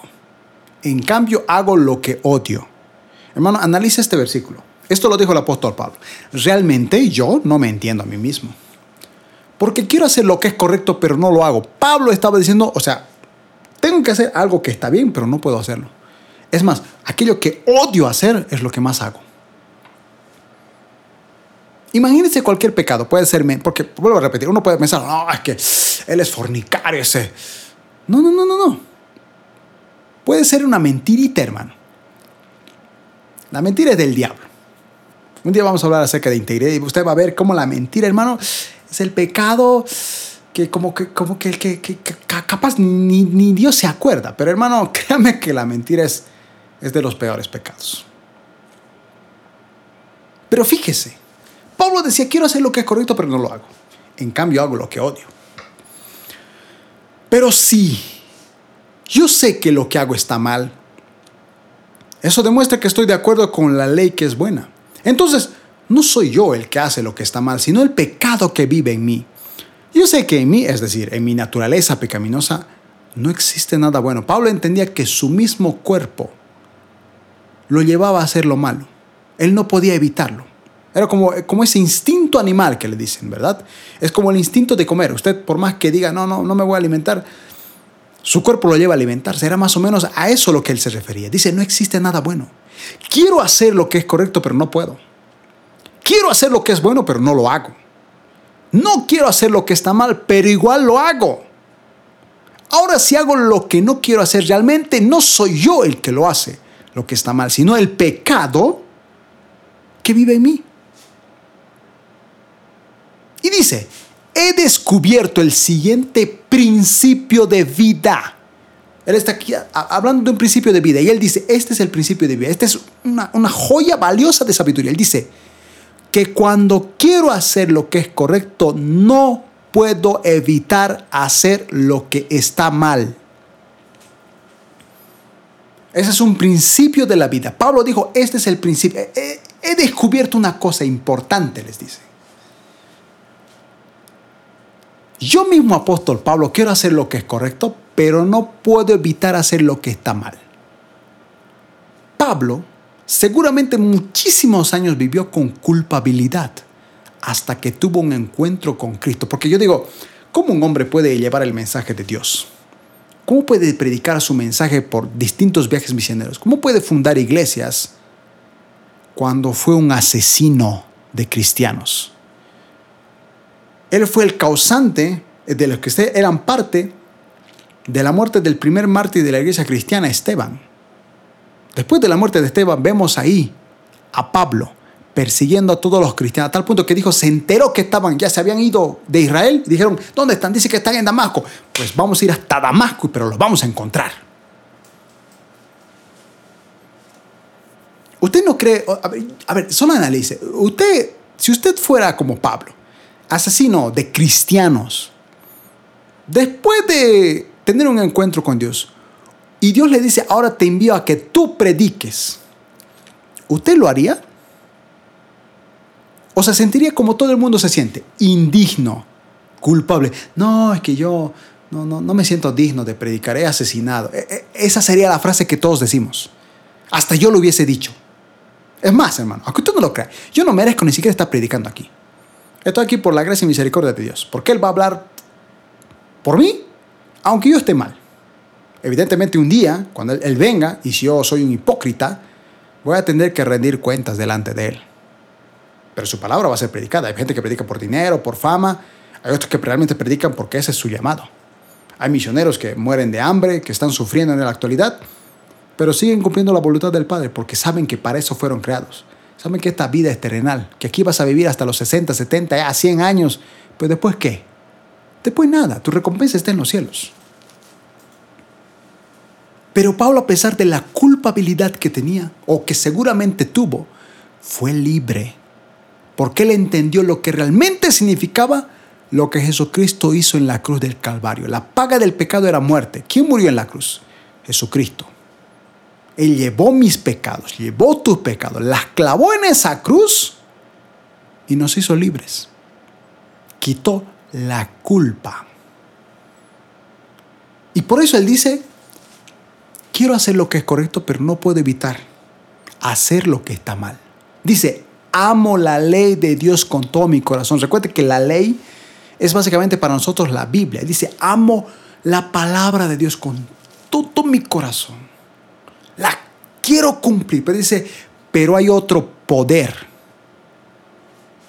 La palabra de Dios es poderosa, pero dice, hay otro poder. Ese poder está dentro de mí, que está en guerra con mi mente. Porque su mente le dice, haz lo correcto, pero tu cuerpo te lleva a hacer lo incorrecto. Él dice, ese poder me esclaviza al pecado que todavía está dentro de mí. Soy un pobre desgraciado. ¿Quién me librará de esta vida dominada por el pecado y la muerte. ¿Sabe cuál era ese poder que lo esclavizaba al pecado, hermano? La culpa. Aún siendo cristianos, llamando la palabra de Dios, hay muchos que no están cumpliendo el plan de Dios. Hay muchos que han dejado inclusive la obra de Dios por la culpabilidad. Y esa culpabilidad es ese, es ese poder que decía Pablo, ese principio de vida que te esclaviza al pecado, que sigue dentro de ti y va a seguir ahí. No se va a ir. Vas a ser como dijo Pablo, soy un pobre desgraciado. ¿Quién me librará de esta vida dominada por el pecado y la muerte? Pero fíjense lo que dice el 25. Gracias a Dios. La respuesta está en Jesucristo nuestro Señor. Así que ya ven, en mi mente de verdad quiero obedecer la ley de Dios, pero a causa de mi naturaleza pecaminosa soy esclavo del pecado. Pablo está diciendo, mire, ok, voy a obedecer la palabra de Dios, pero igual sigo pecando. ¿Por qué entonces dice gracias a Dios? La respuesta está en Jesucristo nuestro Señor. ¿Qué tiene que ver eso de que, oh, un momento, a ver, a ver, Pablo, después de decirme que haces lo malo, que estás haciendo lo incorrecto, aunque deseas hacer lo bueno, pero sigues haciendo lo incorrecto, ¿me estás diciendo de que la respuesta está en Jesucristo Jesús? ¿Cómo? Si Jesucristo dice que seamos santos. ¿Cómo que gracias a Dios? Si acabas de cometer errores. Es que Pablo entendía una cosa, hermano. Justamente, de hecho, los que estuvieron conmigo estudiando el, el estudio bíblico del panorama bíblico del Nuevo Testamento, básicamente Romanos y Galatas, vimos que somos justos no por las obras, no por lo que hagamos. Tú no eres justo delante de Dios ni vas a ser salvo por predicar. El mandato es predicar. No eres salvo por predicar. Puedes ayudar al pobre, pero no eres salvo por ayudar al pobre. Eres salvo, eres justo por medio de la fe en Cristo. ¿Por qué? Porque Cristo en la cruz del Calvario llevó tus pecados, los de ayer, los de hoy y los que seguirás cometiendo en los próximos años. Vuelvo a repetir, pecados involuntarios. Es decir, tú quieres hacer lo bueno, ese es tu deseo. Aquí no está hablando de que yo quiero hacer lo malo y hago lo malo. No, está diciendo, quiero hacer lo bueno. Hay un deseo dentro de uno mismo que quiere hacer lo que es correcto. Pero en algún punto de tu vida tu cuerpo te equivoca. Pongamos un ejemplo. De repente tú estás viviendo en santidad, estás haciendo todo bien, hasta predicaste y gente se convirtió y de repente alguien te dice algo y ya, ya te ofendiste, ya renegaste o discutiste y ya, ya, ya, ya pecado. Pero si entiendes que a pesar de ese error, Jesucristo pagó todo en la cruz, que se trata de Él, que no se trata de ti, que aunque tú no te merezcas, el amor de Dios Él te la da. Por eso tienes que dar gracias a Dios. Porque es la salvación por medio de la fe en Cristo Jesús que te hace libre. Pablo predicaba con tanta intensidad, a, pesar de haber sido un asesino, y nunca sintió culpabilidad de lo que hizo. ¿Saben por qué? porque sabía que su libertad no dependía de lo que él sentía, dependía de la, libertad que Cristo le había dado en la cruz. Por eso es que él en el gran concilio, cuando los judíos convertidos al cristianismo pedían que los gentiles se circuncidaran, porque si van a obedecer a Jesús, obedezcan nuestra ley, Pablo dijo, no es necesario. Y él claramente lo dijo. O sea, si, si, si hacen circuncisión, entonces seríamos salvos por medio de la ley. Pero Jesucristo no, no, cumplió la ley, Él pagó por nuestros pecados. No se necesitan circuncidar. Y por esa causa es que nosotros como cristianos, los varones, no nos circuncidamos. Porque se entendió con Pablo y en ese gran concilio donde estuvieron Pedro y los apóstoles, de que no hacía falta circuncidarse. Jesucristo lo pagó todo en la cruz. Ese es el nuevo pacto. El antiguo pacto era circuncisión. Pero el nuevo pacto era Cristo murió por nosotros. Él limpió nuestro pecado. Antiguamente tenías cada año rociarte cada día con, corderos por los pecados que hiciste y cada año el sacerdote una vez entraba al templo para pedir perdón por todos los pecados de la humanidad, todo su pueblo en este caso. Jesucristo murió una sola vez, entregó su cuerpo en sacrificio vivo. Fue el mejor sacerdote, un, solo sacrificio, una sola vez y para siempre. No se vuelve a ver sacrificios nunca más. Él lo hizo todo. Ahora, por ejemplo, continuando con este pasaje de la culpabilidad, hermano. La Biblia claramente dice que somos justos por medio de la fe. Dios te hace justo aunque tú no lo sientas. Puede que tú digas, no, es que yo no me siento. No se trata de lo que sientas, se trata de lo que dice en la palabra de Dios. Tú eres lo que la Biblia dice que eres. Si Pablo dice en la Biblia de Dios que tú eres libre, eres libre. Punto. Quiero hablarles de un personaje que, al igual que yo, bueno, de diferente manera, yo era alguien, como les digo, que se llevaba mucho la culpa. Y como les dije de este artista, yo decía, ¿qué cosas no hubiese pasado si este artista hubiese entendido que no se trata de él? Está bien, entiendo sus motivaciones, entiendo que haya dejado de cantar porque quería buscar a Dios, pero puede que este hermano no se haya dado cuenta de que la culpa la quita Dios. ha habido un, artista muy conocido de, de música de alabanza adoración en Latinoamérica. que por ejemplo él sigue teniendo éxito hasta el día de hoy. Pero hace muchos años atrás él confesó que era adicto a la pornografía. Y a pesar de haber sido adicto a la pornografía, él siguió en el ministerio. Nosotros somos los que decimos, qué hipócrita. Somos como los fariseos que traen a la mujer, esta que adulteró, o la, supuestamente la encontraron en adulterio, ¿verdad? O sea, lo tenían todo planeado los desgraciados, pero supuestamente la trajeron en adulterio y la presentan a Jesucristo y le dicen, Señor, nuestra ley dice que hay que apedrearla. ¿Hay que hacer eso? Jesucristo se pone a escribir en tierra y luego dice, el que esté libre de pecado, que tire la primera piedra. Dice que la Biblia uno por uno se empezaron a ir. Porque sí, la ley decía que esa mujer merecía ser apedreada, pero Jesucristo les dijo, si ustedes no tienen ningún pecado, adelante, arrójenla. Y todos se dieron cuenta de que no. No eran dignos de apedrearla. Por eso se fueron uno por uno. Y Jesucristo más le dijo, ¿dónde están los que te acusan? Y la mujer dijo, ya no están pues yo tampoco te acuso, ahora vete y no peques más. La hizo libre. ¿Cómo explica usted a, esos dos que estaban justo cuando Cristo estaba crucificado? Uno hablando mal de él y el otro dijo, ¿por qué hablas así de él? Y luego dice, Señor, acuérdate de mí cuando vengas en tu reino.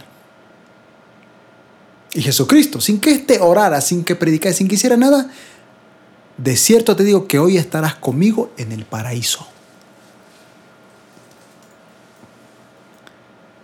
Eso es ser justificado por medio de la fe. No te mereces, pero eso es lo que es gracia. A veces no basta entender lo que es gracia, simplemente hay que aceptarla, hermanos. Acepte la gracia de Dios. Como les decía, quiero hablarles de este personaje, Martín Lutero. Para hacer un resumen de Martín Lutero, un día vamos a estudiar lo que es el panorama bíblico de bueno, más que todo, un, curso de teología que se va a titular Historia de la Iglesia Cristiana. O sea, cómo la Iglesia Cristiana creció, se estableció, todo eso. Uno de los reformadores que justamente hizo, o del cual venimos los que somos cristianos o evangélicos también, fue Martín Lutero. Martín Lutero vivía en una época donde los papas prohibían leer la Biblia. No se podía leer. De hecho, la Biblia estaba en latín. O sea, si tú querías leerla, tenías que aprender el latín. Hoy en día nadie habla latín. O sea, todavía creen que la Biblia tiene que ser el latín porque el latín es el idioma sagrado. Era una creencia que tenía. Fíjense que Martín Lutero era un hijo con padres muy estrictos. Dice que su padre era súper estricto a tal punto que le dijo que tenía que estudiar para ser abogado o se avergonzaría de él. Su madre era muy estricta de Martín Lutero, a tal punto de que dice que una vez por haberse robado una nuez, si no me equivoco, pero se robó algo de comer chiquitito, su mamá lo castigó hasta hacerlo sangrar.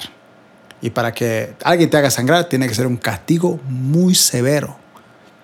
Era un muchacho con muy poca baja autoestima.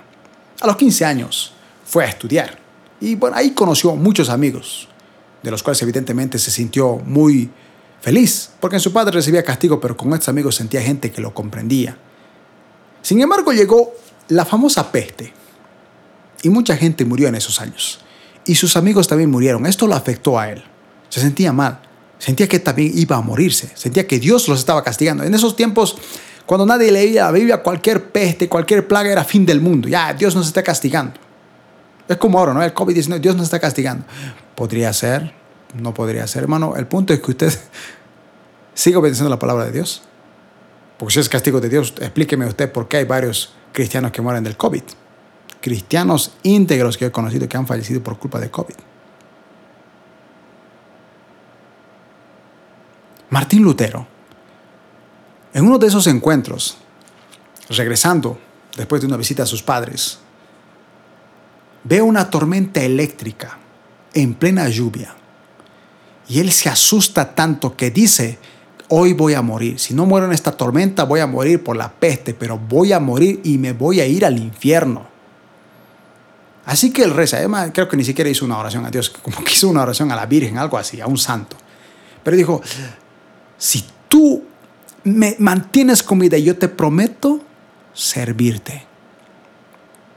Dos semanas después, Martín Lutero se va a un monasterio. Voy a mostrarles una imagen, hermanos. Lo que ustedes ven en su pantalla es el parecido al monasterio donde fue Martín Lutero, donde estaban estos monjes. Estos eran muy estrictos. El que usted ve en el medio, que está de blanco, son los iniciantes, o sea, los que inician en esto. Estos hacían ayunos, comían muy poca comida, no conversaban entre ellos, no tenían momentos recreativos ni momentos divertidos. Porque la creencia que se tenía en ese entonces por la Iglesia Católica, o por el Papa en este caso, es que debías alejarte de todo el mundo para estar cerca de Dios. La única manera de salvar tu vida era no cometer pecados y vivir alejado de la comodidad. Y Martín Lutero empezó desde los que empezaban como blancos, es decir, desde los iniciantes hasta los de negro. Estos hermanos solían incluso autoflagelarse solían darse azotes en la espalda. ¿Por qué? Porque si tenían un mal pensamiento, un deseo, ya nada más que si yo pasaba una mujer seductora y ellos sentían la excitación, ya directamente se azotaban porque decían, este cuerpo no tiene que sentir esas cosas, esas cosas son pecado. Martín Lutero dice que hacía durante tantos años este, esto que incluso llegaba hasta, hasta desmayarse por tantos ayunos que hacía. Llegaba a desmayarse. Él años después confiesa de que muchas de esas cosas afectaron su salud. Él solía ir a confesarse con el cura muchas veces. De repente era el que más se confesaba. Es como que él decía, no, necesito ser perfecto. Necesito hacer todo bien, porque si no hago todo bien, si no domino mi cuerpo, voy a estar en pecado. Así que de repente iba donde el cura y le decía, he pecado, he hecho esto, he, hecho, no sé, un mal pensamiento, he hablado mal, algo así. El, cura lo típico, ¿no? 30 para Ernesto, 30 de Marías y listo, solucionado. Martín Lutero se daba la vuelta y de repente decía, ah, ¿cómo esto va a ser suficiente? Y de repente decía, oh, hablé mal del cura. Y regresaba donde él. Y decía, hablé mal de usted, por favor, perdóneme, perdóneme. Y otra vez. Y esa era su vida. Tenía constante culpabilidad. Él sentía que no podía ser santo en su totalidad. Si no fuera eso suficiente, fue a la basílica, donde básicamente está la Basílica de San Pedro, que hasta el día de hoy está. Fue a ese lugar cuando todavía estaba en construcción. Porque él dijo, si voy ahí, voy a tener un encuentro con Dios. Magnífico, porque esa es tierra santa, ahí están los mártires de Cristo. Pero en ese lugar salió decepcionado, porque se dio cuenta que los papas eran millonarios, se hacían simplemente dinero. Había muchos que estudiaban para ser curas o papas solo por dinero. Hermano, cuando se establece la religión cristiana en Roma como algo vital, fundamental, era la ley, algo principal para todos, mucha gente, hermano, y por eso justamente hubo papas corruptos. Cuando estudiamos la historia de la iglesia cristiana, vamos a verlo más a profundidad. Una de las razones por las cuales hubo muchos papas que eran corruptos que hacían cosas perversas, hermano, de las que usted ni se puede imaginar. Literalmente había incluso uno de ellos que en su festejo te trajo una torta gigantesca donde de ahí salieron niños. Pedofilia en la misma iglesia católica donde estaban los papas. No digo que todos los papas eran malos, había muchos buenos. Pero justo en la época de Martín Lutero estaba uno tan malo que a pesar de que ganaba dinero, porque ganan dinero, por gastarse las fortunas de la misma iglesia en sus asquerosidades, para seguir la construcción de la Basílica de San Pedro, hermano, pedían dinero al pueblo. Al pueblo le pedían dinero. Para con ese dinero de los pobres construir esto que ni ellos querían pagar. Y esas cosas Martín Lutero miraba y se decepcionaba, se sentía más mal llegó a cuestionarse si realmente valía la pena hacer las cosas bien, si eso era lo correcto o no, si esa era la manera de acercarse a Dios o no. Él sentía, hermanos, se sentía tan culpable, tan indigno que sentía que parecía que Jesús estaba más lejos. Él, él decía, nunca lo voy a lograr, nunca voy a ser libre, nunca voy a llegar al cielo, me voy a podrir en el infierno. No quiero ir al infierno. Él sentía, quería ser libre, pero no sabía cómo. Un día, como era un estudioso y había estudiado, alguien dice que él ya estaba apto para ser maestro, un maestro. Y le dice, Martín Lutero, ya, para, básicamente para que él dejara de culparse, porque todos los días se sentía culpable Martín Lutero. Es más, cuando le, dieron la oferta de ser maestro, él dijo, no, yo no me siento digno, ¿cómo es posible? Pero lo convenció. Evidentemente, para ser maestro, debía estudiar mucho. Aparte de lo que había estudiado, debía ahora estudiar más. Él tenía que enseñar lo que decía la Biblia a los integrantes, a los nuevos. Así que él lo que tenía que hacer era no solamente leer la Biblia en latín, tenía que leer el Nuevo Testamento que estaba en griego y el Antiguo Testamento que estaba en hebreo. Tenía que leerlas, estudiarlas y dar una explicación y darle a clases. Eso demandaba horas y horas de estudio, horas y horas de enseñanza. Literalmente Martín Lutero llegaba fulminado, cansado a dormirse, ya ni, ya ni siquiera para sentir culpabilidad, porque estaba cansado. Pero fíjense que en eso, como tenía que enseñar la palabra de Dios y como en ese entonces no se podía leer la palabra de Dios, el único que leía era el Papa. Y como te digo, el que quería leer, lo tenía que leer en latín.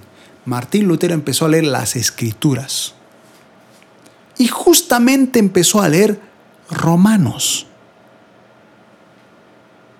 Y cuando leyó Romanos y vio que el santo Pablo, porque ellos llaman a todos santos, bueno, en realidad todos somos santos, santos delante de Dios. Pero cuando él leyó lo que dijo San Pablo, el apóstol Pablo, él se sintió libre porque Pablo decía, quiero hacer lo bueno, pero mi cuerpo me lleva a hacer lo malo. Sé que lo que estoy haciendo está mal, aunque yo quiero hacer el bien. ¿Quién podrá librarme de esto? Y él dice, gloria a Dios, en Jesucristo está la solución. La justificación. Uno era santo delante de Dios no por castigarse, no por autoflagelarse, no por confesarte al cura, uno era santo porque Cristo te hizo santo en la cruz del Calvario. Él llevó todos tus pecados. Lo único que tienes que hacer es hacer lo que hizo Pablo, quitarte la culpa, saber que no se trata de ti, se trata de él. Martín Lutero sintió una revolución en el momento que leyó las escrituras. Esas mismas escrituras e hicieron que él se cuestionara lo que estaba sucediendo con el Papa, con toda la Iglesia Católica. Él se dio cuenta que había, algo que estaba mal, que había sido engañado toda su vida. Él no necesitaba castigarse porque él jamás podría ser santo. Él tenía que esforzarse por vivir en santidad, pero sabía que en cualquier momento se iba a equivocar. Pero ahí estaba la gracia de Dios, porque por algo Cristo murió en la cruz, porque se trata de Él, no se trata de mí, no se trata de ti. Se trata de lo que Él hizo en la cruz. Martín Lutero fue libre a través de la lectura bíblica. Y estamos hablando solamente de libertad, hermano, de, culpabilidad. Hay un montón de temas que podemos hablar, pero solamente hablando de culpabilidad, fíjense, como un hombre, porque Martín Lutero fue el que, como les digo, la reforma fue en contra del Papa, se rebeló en contra de ellos causó una división en la misma iglesia donde muchos dijeron, sí, lo que el Papa enseña está mal porque estos no hacen lo que dice la palabra de Dios. Esto del purgatorio y, las indulgencias son mentiras. Somos salvos por medio de la fe.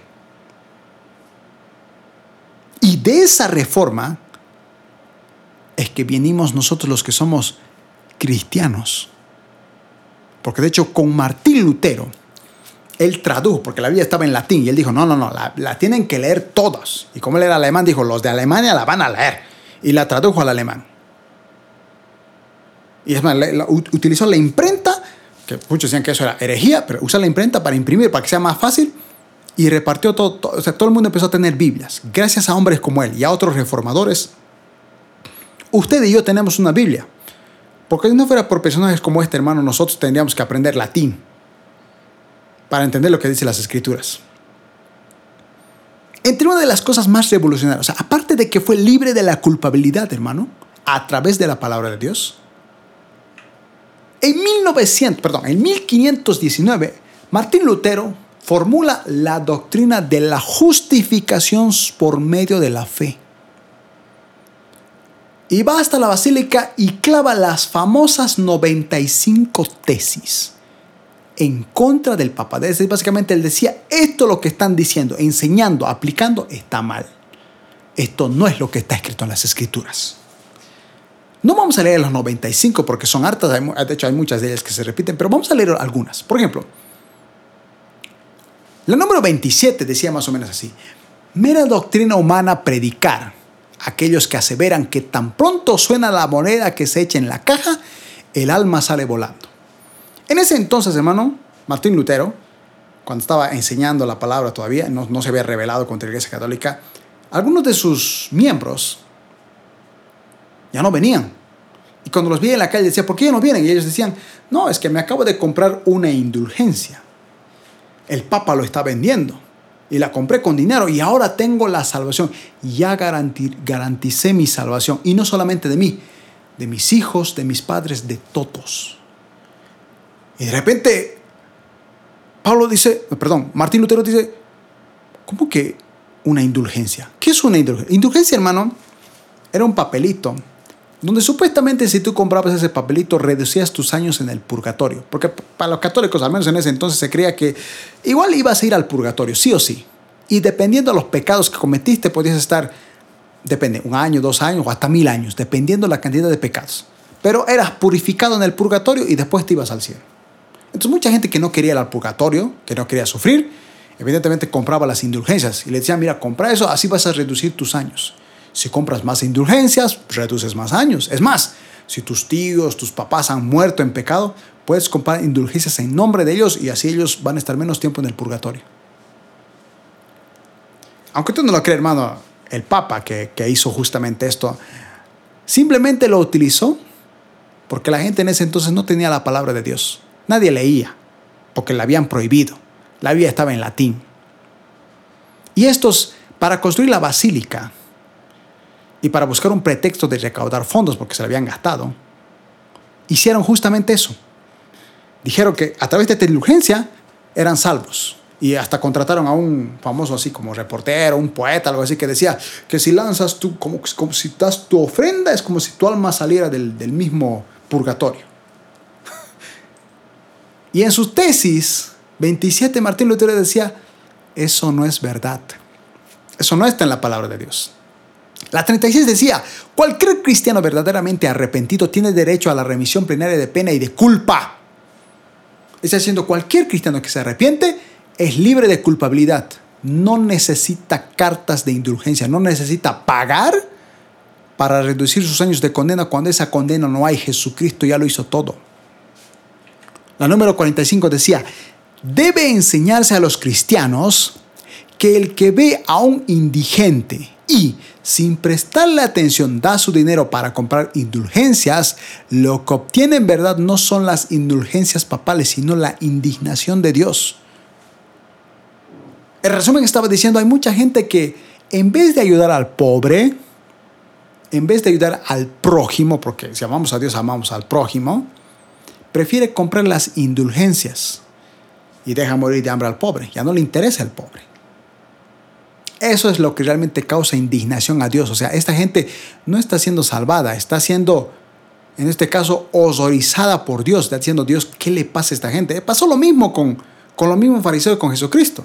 Jesucristo los acusó de aumentar más cosas a la ley. A lo que Dios había dicho esto, le agregaba más cosas. A tal punto que decían, hermano, si tu papá está necesitado, es mejor dar tu ofrenda que ayudar a tu padre necesitado. Y Dios dijo, ustedes así han corrompido la ley.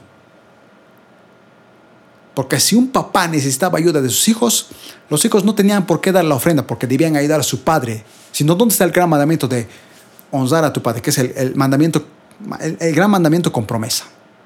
Honra a tu padre y a tu madre. Pero los fariseos que eran hipócritas y solamente querían dinero, decían, no, no, es más importante darlo a, a Dios que a tus padres. Eh, eso no es una doctrina que hasta el día de hoy escuchamos, hermano. Yo hasta el día de hoy lo he escuchado. Hermano, si tu papá tiene, está enfermo, da tu ofrenda a Dios y Dios lo sanará. Otra vez pagando la sanidad. Eso no es bíblico, hermano. Ayuda a su padre. Tiene que honrar a su padre. Si usted ama a Dios, honre a su padre. Su padre también es su prójimo. Y si usted no ayuda a su prójimo, no está ayudando a Dios. Es básicamente lo que pasaba en ese entonces. La 86 decía, del mismo modo, ¿por qué el papá cuya fortuna es hoy más abundante que la de los más opulentos ricos no construye tan solo una basílica de San Pedro con su propio dinero en lugar de hacérselo con el de los pobres creyentes? Porque les decía, estos, mucha gente estudiaba para papa, para ser curas, solamente porque estos ganaban dinero, porque vivían cómodos, la gente estaba pobre, muriéndose de pero los papas vivían bien, tenían comidas buenas, o sea, hubo una buena reforma para el cristianismo, pero también aquí entró lo malo. Ya la gente estudiaba simplemente por ganar dinero, por eso había gente que no le interesaba nada Nada. Hasta había, hasta había, hermanos, hasta una mujer que se hizo pasar por hombre. Y embarazada todavía. Y esta gente ganaba dinero y aún teniendo ese dinero y gastándose el dinero de la misma iglesia, como decir, las ofrendas, como no tenían para construir, vendían indulgencias para sacarle más plata a la gente. Y ojo, las indulgencias no eran voluntarias, ¿eh? eran obligatorias. Si no las comprabas, te vas a ir al infierno. O sea, tenías que comprarlas sí o sí. Él causó esta reforma e hizo que la gente viera que las escrituras dicen una cosa, pero el Papa dice otra cosa, beneficio propio, causó la revolución solo porque tuvo un encuentro con la palabra de Dios. Eso es lo que sucede con usted. La culpa se la va y Dios lo transforma para renovar. Usted nunca va a ser engañado por cualquier predicador, por cualquier pastor, si usted lee la palabra de Dios dice que la misma Biblia dice los de Berea, dice que cuando Pablo fue a predicar, dice que que Pablo enseñaba, dice que ellos lo, analizaban y, revisaban la ley y decían, ah, cierto, lo que Pablo dice es verdad, tenemos que ser como los de Berea, que tenemos que analizar lo que nos están enseñando. Yo por eso le muestro aquí pasajes bíblicos, hermano, para que usted no crea que yo me estoy inventando y le estoy contando lo que supuestamente siento. Tenemos que ser libres de esa culpabilidad. Dios nos puede utilizar para una reforma. De hecho, esto mismo pasó también en el Antiguo Testamento, hermano. Todos conocemos la historia de Josías, el niño rey, que después de tantos reyes malvados, él le pasó a hacer lo bueno delante de Dios. De repente él siente admiración por reyes como David, que habían hecho lo bueno delante de Dios, y él dice, hagamos lo bueno, construyamos el templo, porque el templo hace años que está destruido, ahí hicieron ídolos y todo. Así que él juntan un montón de dinero y empiezan a reconstruir el templo, donde estaba Dios, hermano. Pero justo cuando hacen la búsqueda, o en este caso ordenan el templo, encuentran la ley, el mandato de Dios que había estado votado y hace años nadie lo había leído. Se supone que, como leíamos en Deuteronomio, se tenía que leer a sus hijos, pero ya nadie la leía. ¿Por qué? Porque durante muchos años los anteriores reyes antes de Josías hicieron lo malo. Pusieron ídolos en altares de Dios. Segunda de Reyes capítulo 22, versos 10 al 13 dice, entonces Safán le contó al rey en cuanto al libro, es decir, en cuanto a la ley. Y el sacerdote Gilquías también encontró este libro. O sea, ese libro era la ley. Cuando hablamos de la ley es Génesis, Éxodo, Levítico, Deuteronomio. Génesis, Éxodo, Levítico, Números, Deuteronomio. Hermano, esa era la ley. Todos los mandatos de Dios. Lo que para nosotros sería la Biblia, Dice que la habían encontrado. Cuando estaban construyendo el templo, dice que encontrado. Y se la mandaron al rey y se la leyeron al rey. Dice, el rey la leyó. Cuando el rey escuchó las palabras del libro de la ley, se rasgó la ropa. Hermanos, para rascarse la ropa, para romper tu ropa, tienes que estar muy desesperado. Y en ese entonces era literal. El 12 dice, entonces les dio esta orden al sacerdote Gilquías y a Jacán, hijo de Safán, y a Yacbor, hijo de Micaías, y a Safán, el cronista, y a Isaías, funcionario del rey. Vayan y consulten al Señor por mí, por el pueblo y por todo Judá acerca de las palabras de este libro que encontramos el Señor debe estar muy enojado con nosotros porque nuestros antepasados no le prestaron atención a las palabras de este libro, ni obedecieron todo lo que se ordena en él. tiene un encuentro con la lectura, con la ley de Dios, y dice, hemos pecado, hemos cometido errores. No, tenemos que arrepentirnos antes de que el juicio de Dios venga. En 2 Crónicas, capítulo 34, versos 32 al 33, dice, después hizo que todos los que se encontraban en Jerusalén y en Benjamín se comprometieran a cumplir todo lo que estaba en la ley de Dios. Botar los altares a dioses falsos y colocar a la adoración específicamente a Dios y volver a leer la ley a todos. Y así los habitantes de Jerusalén prometieron vivir conforme al pacto de Dios, el Dios de sus antepasados. Josías prohibió todas las costumbres horribles que había en todo el territorio de los israelitas y a todos los que se encontraban en Israel los hizo servir al Señor su Dios. En vida de Josías no dejaron de seguir al Señor Dios de sus antepasados. Hermano, Josías, a pesar de que era un buen rey, solamente empezó a hacer lo bueno delante de Dios el día que encontró la palabra e hizo que se cumpliese lo que decía en la palabra de Dios. Gracias a eso es que Dios le prometió a, Josías que no lo iba a castigar, que no iba a venir el juicio sobre este pueblo, porque la paga del pecado es la muerte y el castigo es castigo cuando la gente no se arrepiente. Y le dijo a Josías, Josías, en vida tú no vas a ver cómo yo voy a castigar a este pueblo por todos sus pecados, porque vino el pecado, vino el imperio babilónico Babilonia, conquistó toda Israel, los esterró, los sacó de la tierra prometida. Porque este pueblo, porque a pesar que Josías hizo lo bueno, había mucha gente que no hacía lo bueno. Seguía en los tiempos de Jeremías haciendo lo malo ante los ojos de Dios. Y cuando estamos estudiando Jeremías, básicamente estuvo en los tiempos de rey Josías. Y por eso vino el destierro, el castigo de Dios, porque la gente no todos se habían comprometido. Solamente Dios puede utilizarnos cuando vivimos conforme a su palabra, hermanos y hermanas. Así que, recuerde lo que dice Josué 1.8. Nunca se apartará de tu boca este libro de la ley, sino que de día y de noche meditarás en él, para que guardes y hagas conforme a todo lo que en él está escrito, porque entonces harás prosperar tu camino y todo te saldrá bien. ¿Quieres que te vaya bien, hermano? cumple lo que dice en la palabra de Dios. Si la Biblia dice que tienes que perdonar, perdona. Si la Biblia dice que tienes que alimentar a tu enemigo, alimenta a tu enemigo. Si la Biblia dice que estuve en la cárcel y no me visitaste, ¿qué esperas para visitar a los que están en la cárcel?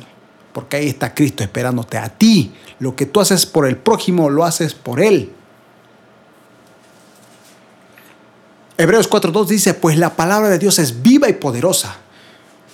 Yo pienso que muchos de ustedes ya han sido libres esta noche esta tarde, este día, el momento que estés viendo este video, ya has sido libre. Dios te ha quitado la culpabilidad. Y te ha mostrado que a pesar de que yo te hablé hace semanas atrás de que Dios tiene un plan, lo que te dije la anterior semana, de que Dios quiere que confíes en Él para que Él cumpla sus propósitos en ti, tal vez tú has sentido culpabilidad, yo no, es que yo no me merezco, pero ahora has entendido que la palabra de Dios está viva y te dice, adiós esa culpa, yo no miro nada de lo, lo malo en ti, ya te perdoné. La espada puede que hoy la palabra te haya cortado como una espada de dos filos que penetró entre tu alma y el espíritu, entre la articulación y la médula del hueso. Deja al descubierto nuestros pensamientos y deseos más íntimos. Recuerde lo que dice 2 Timoteo 3, 16 al 17. Toda la escritura es inspirada por Dios y es útil para enseñarnos lo que es verdad y para hacer ver lo que está mal en nuestras vidas. Nos corrige cuando estamos equivocados y nos enseña a hacer lo correcto. Dios la usa para preparar y capacitar a su pueblo para que haga toda buena obra. Usted el día de hoy, amado hermano, hermana, fue preparado, fue capacitado. Se dio cuenta a lo mejor que usted cometió su vida al sentirse culpable, pero Dios hoy lo hace libre y quiere que usted se olvide de esa culpabilidad. Salmo 119.9 dice, ¿con qué limpiará el joven su camino? con guardar la palabra de Dios.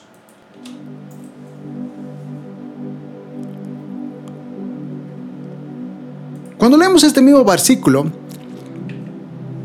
pero en otra traducción dice, ¿cómo podrá el joven llevar una vida limpia? ¿Cómo puede vivir santo? Con tantos problemas, tenemos la pornografía, tenemos un montón de cosas malas en el mundo. ¿Cómo puede alguien vivir una vida limpia? La palabra dice que viviendo de acuerdo con la palabra de Dios. Si tú lees la palabra de Dios, tu vida es limpiada.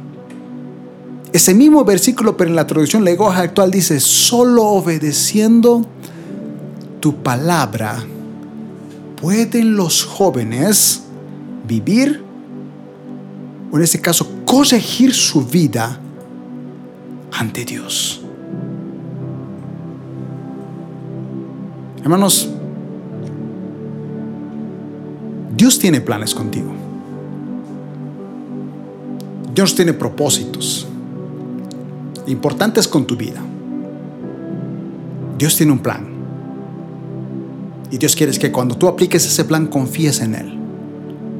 Pero hoy Dios te está diciendo, necesito que me busques en la palabra, que la leas todos los días, que medites en ella. Solamente ahí te darás cuenta qué cosas haces mal y qué es lo que debes hacer. Y quita de ti esa culpa. Esa culpa, hermano, hermana, solamente te está quitando la bendición de Dios.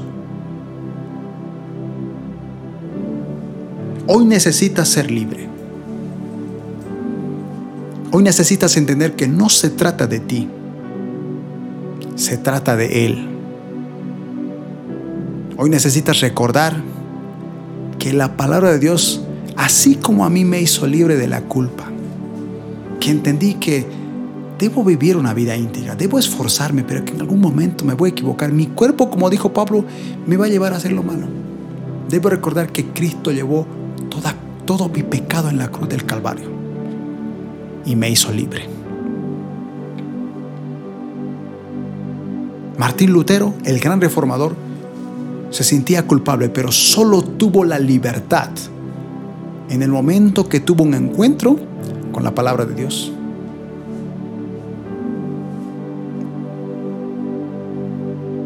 Causó una reforma. Causó que nosotros fuéramos personas que leyeran la palabra de Dios para rebelarnos contra una religión que hasta el día de hoy hace daño a muchas personas. Porque no leen la palabra de Dios. La palabra de Dios te hace libre, hermano, hermana eres libre de toda culpabilidad. Dios hoy te está liberando. Te quiere mostrar que tú eres libre a pesar de que el mundo, a pesar de que el diablo te acuse. Dios quiere que tengas una comunión con Él. La siguiente semana hablaremos de oración, pero hoy Dios te está diciendo, lee mi palabra. Déjate de leer los periódicos, déjate de enfocarte en las noticias, hasta deja de escuchar prédicas escúchalas en tu tiempo libre, pero ahora quiero yo hablarte. Yo, yo Dios quiero hablarte a través de mi palabra. Está ahí todos los días. En tu Biblia, en tu celular, está ahí, léela. Yo te quiero hablar, te quiero bendecir, te quiero hacer libre. Hoy quiero orar este momento, aprovechar para orar por todos aquellos que se han sentido culpables. Dios me muestra que ha habido muchos que Dios se ha dicho, yo tengo un plan para ti, pero muchos de ustedes han dicho, yo me siento culpable. No, no merezco. Yo me equivoco, yo no, yo no. Y te olvidaste que no se trata de ti. Sientas o no sientas, Dios te va a utilizar. Pero Él necesita hacerte libre de esa culpa. Esto no lo vas a escuchar en todas las iglesias, hermano. Todos te van a decir, vive una vida santa, vive una vida santa. Y claro que tienes que vivir una vida santa. Yo vivo una vida santa. Me esfuerzo todo ese por vivir una santa. Pero en cualquier momento me equivoco. Recuerda, pecado, nosotros somos los que metimos los pecados. Si gritamos a la esposa, ay, he pecado. Pero si hemos mentido, mm, ese pecadito no, no es nada. Hemos chismeado, no, no es nada. Ni pedimos perdón cuando chismeamos. Ni pedimos perdón cuando hablamos mal. Pero para Dios pecado es pecado nosotros somos los que cuando hacemos algo bien grande, malo, nos sentimos bien culpables. Pero si hacemos algo chiquito, ni culpa hay. Para Dios es diferente. Hoy Dios, hermano, hermana, quiere hacerte libre, quiere decirte, a pesar de tus errores, te he demostrado que con mi palabra hagas a un lado esa culpa, que te esfuerces todos los días por vivir en santidad, que te esfuerces todos los días para buscarme en oración, para que yo todavía te revele los propósitos que tengo para ti. Pero lee mi palabra de Dios, lee mi palabra, porque solamente a través de ella yo te voy a transformar, te voy a renovar. Porque ahí está mi deseo, mis designios, mi voluntad. Yo quiero hacerte una mejor persona a través de la palabra. Oremos. Paz celestial. Gracias por lo que Cristo hizo en la cruz del Calvario. Él nos hizo libres. Gracias por esa sangre. No merecemos nada de lo que hacemos. Ni aun si hiciéramos todo lo correcto, no mereceríamos. Pero tú nos las das simplemente porque esa, esa es tu gracia. Gracias por esa gracia. Gracias porque no tenemos que hacer lo que hacían en el antiguo pacto. Sacrificios, matanza de alimentos, cumplir la ley en su totalidad. Ya nos hiciste libres. Ahora solo somos nosotros los que debemos esforzarnos, debemos hacer que nuestro espíritu domine nuestro cuerpo. Pero que si nos equivocamos, tú ya lo pagaste en la cruz. Eso dice tu palabra. Tu palabra hoy nos ha hecho libres. Pasa, yo te pido por mis hermanos y hermanas que los libres aún más. Que si mañana cometen un error, se den cuenta que tu palabra dice que tú los hiciste libres. Que tus planes se van a cumplir, pero que esos, esas culpabilidades son el estorbo que impiden que tú los utilices. Recuérdales que no se trata de ellos, no se trata de sus esfuerzos, se trata de ti solamente que ellos sean íntegros y que cada día digan, me estoy esforzando por vivir en santidad. Hoy me equivoqué, pero otra vez lo voy a intentar. Hermano, hermana, si siete veces cae el justo, siete veces Dios lo levantará. Hoy Dios te está levantando. Una vez más. Él quiere que tú te esfuerces. Él quiere que tú vuelvas a cumplir ese llamado que dejaste porque te sentiste culpable hiciste algo mal y ya no quisiste volver a hacerlo, dijiste, no, yo no merezco. Déjame decirte que Dios va a cumplir sus planes. Y si tiene que traer problemas para que entiendas de que debes de cumplir su voluntad, lo va a traer.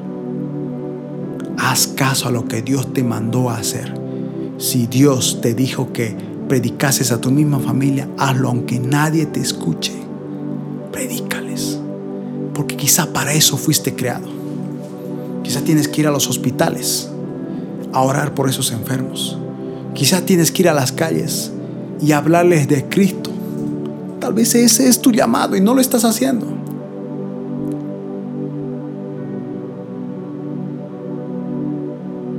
Yo oro para que Dios te desafíe a partir de ahora que busques más de Él en su palabra. Él te va a revelar misterios, sus secretos Dios me dice que diga a todos aquellos que tienen el llamado de predicar, deja de leer esos libros, léelos, pero no prediques de esos libros. Dios te quiere dar una misma revelación. Él quiere hablarte, quiere darte un mensaje a ti, original, que solamente tú lo vas a transmitir. No va a ser algo que alguien te contó, no va a ser algo que alguien te enseñó. Él quiere utilizarte y lo va a hacer, pero búscalo en su palabra. Sé paciente, sé fiel en lo poco Dios me muestra que hay muchos que hace tiempo que no predican porque se sienten indignos, dicen, no, es que yo cometo muchos errores. Dios me dice que te diga, olvida esos errores. Yo ya los he olvidado, los he botado al fondo del mar, ni me acuerdo de qué pecado me estás hablando. Olvídate de esos pecados, yo te hago libre. Levántate una vez más. ¿No te acuerdas de Pedro, mi discípulo? Yo siendo Dios me negó y aún así yo fui donde él y le dije, ¿me amas? Si me amas entonces, continúa con el ministerio. ¿Te olvidaste de Él? No seamos como Judas, quien cometiendo un pecado lo primero que hizo fue ahorcarse. Necesitamos ser como Pedro, que aunque no nos sintamos dignos, recordemos que es el Padre el que viene a buscarnos y a decirnos, ¿me amas? Y tú, por supuesto, Señor, claro que te amo. Entonces continúa con el ministerio. Levántate, predica. Porque he dedicado muchos años de ti para medicarte, para ministrarte. Es hora de que tú ejerzas tu ministerio. Si no te sientes capacitado, acuérdate de Moisés, acuérdate de Jeremías. Ninguno de ellos se sentía apto para el ministerio y aún así yo los utilicé. Porque mis fuerzas van a estar en ti. No se trata de ti, ni de tu conocimiento, ni de tus fuerzas. Se trata de mí, que yo me voy a glorificar a través de tu vida. En el nombre de Cristo Jesús. Amén. Amados hermanos y hermanas, muchas gracias por su atención. Si el video les ha bendecido, recuerden que pueden apoyarnos con un like, dejar un comentario, compartirlo para que más personas sean bendecidas. Puede seguirnos en nuestras redes sociales, los links en la descripción de este video. Recuerda que si usted quiere petición de oración, puede dejar en los comentarios, pero sería mucho mejor si nos escribe a nuestro número de WhatsApp que se encuentra en la descripción de este video. A ese número de WhatsApp nosotros le estaremos respondiendo. También, hermanos y hermanas, si usted quiere bendecir a este ministerio a través de una ofrenda, a través de un donativo, en nuestra descripción del video tenemos nuestro correo electrónico al cual usted puede mandar un, donativo, una ofrenda a través de PayPal. Recuerde que eso es voluntario. Nosotros, yo particularmente y la hermana Priscila, estamos aquí simplemente para llevar al mensaje de Dios. Sé que para eso fuimos creados y vamos a continuar a pesar de las circunstancias, a pesar de los problemas, porque no se trata de mí ni de usted, se trata de lo que Él quiere hacer con cada uno de nosotros. Amados hermanos y hermanas, un placer haber estado una semana más, un domingo, aquí repartiendo el mensaje poderoso de Dios. Espero que realmente usted no se olvide este mensaje. Recuerda que tenemos una serie completa. El link para que usted vea desde el primer mensaje está en la descripción de este video. Tenemos muchos mensajes para hablar. Este mensaje lo va a motivar a usted a leer la palabra de Dios. Coméntenos sus experiencias en los comentarios con el número de WhatsApp para que juntamente con usted yo me goce. Porque eso es lo mejor que usted puede hacer, decirnos cómo usted ha sido bendecido y ministrado. Recuerde suscribirse al canal, al canal y tener activada la campana de notificaciones. Será hasta una próxima oportunidad. Que Dios los bendiga. Chao, chao.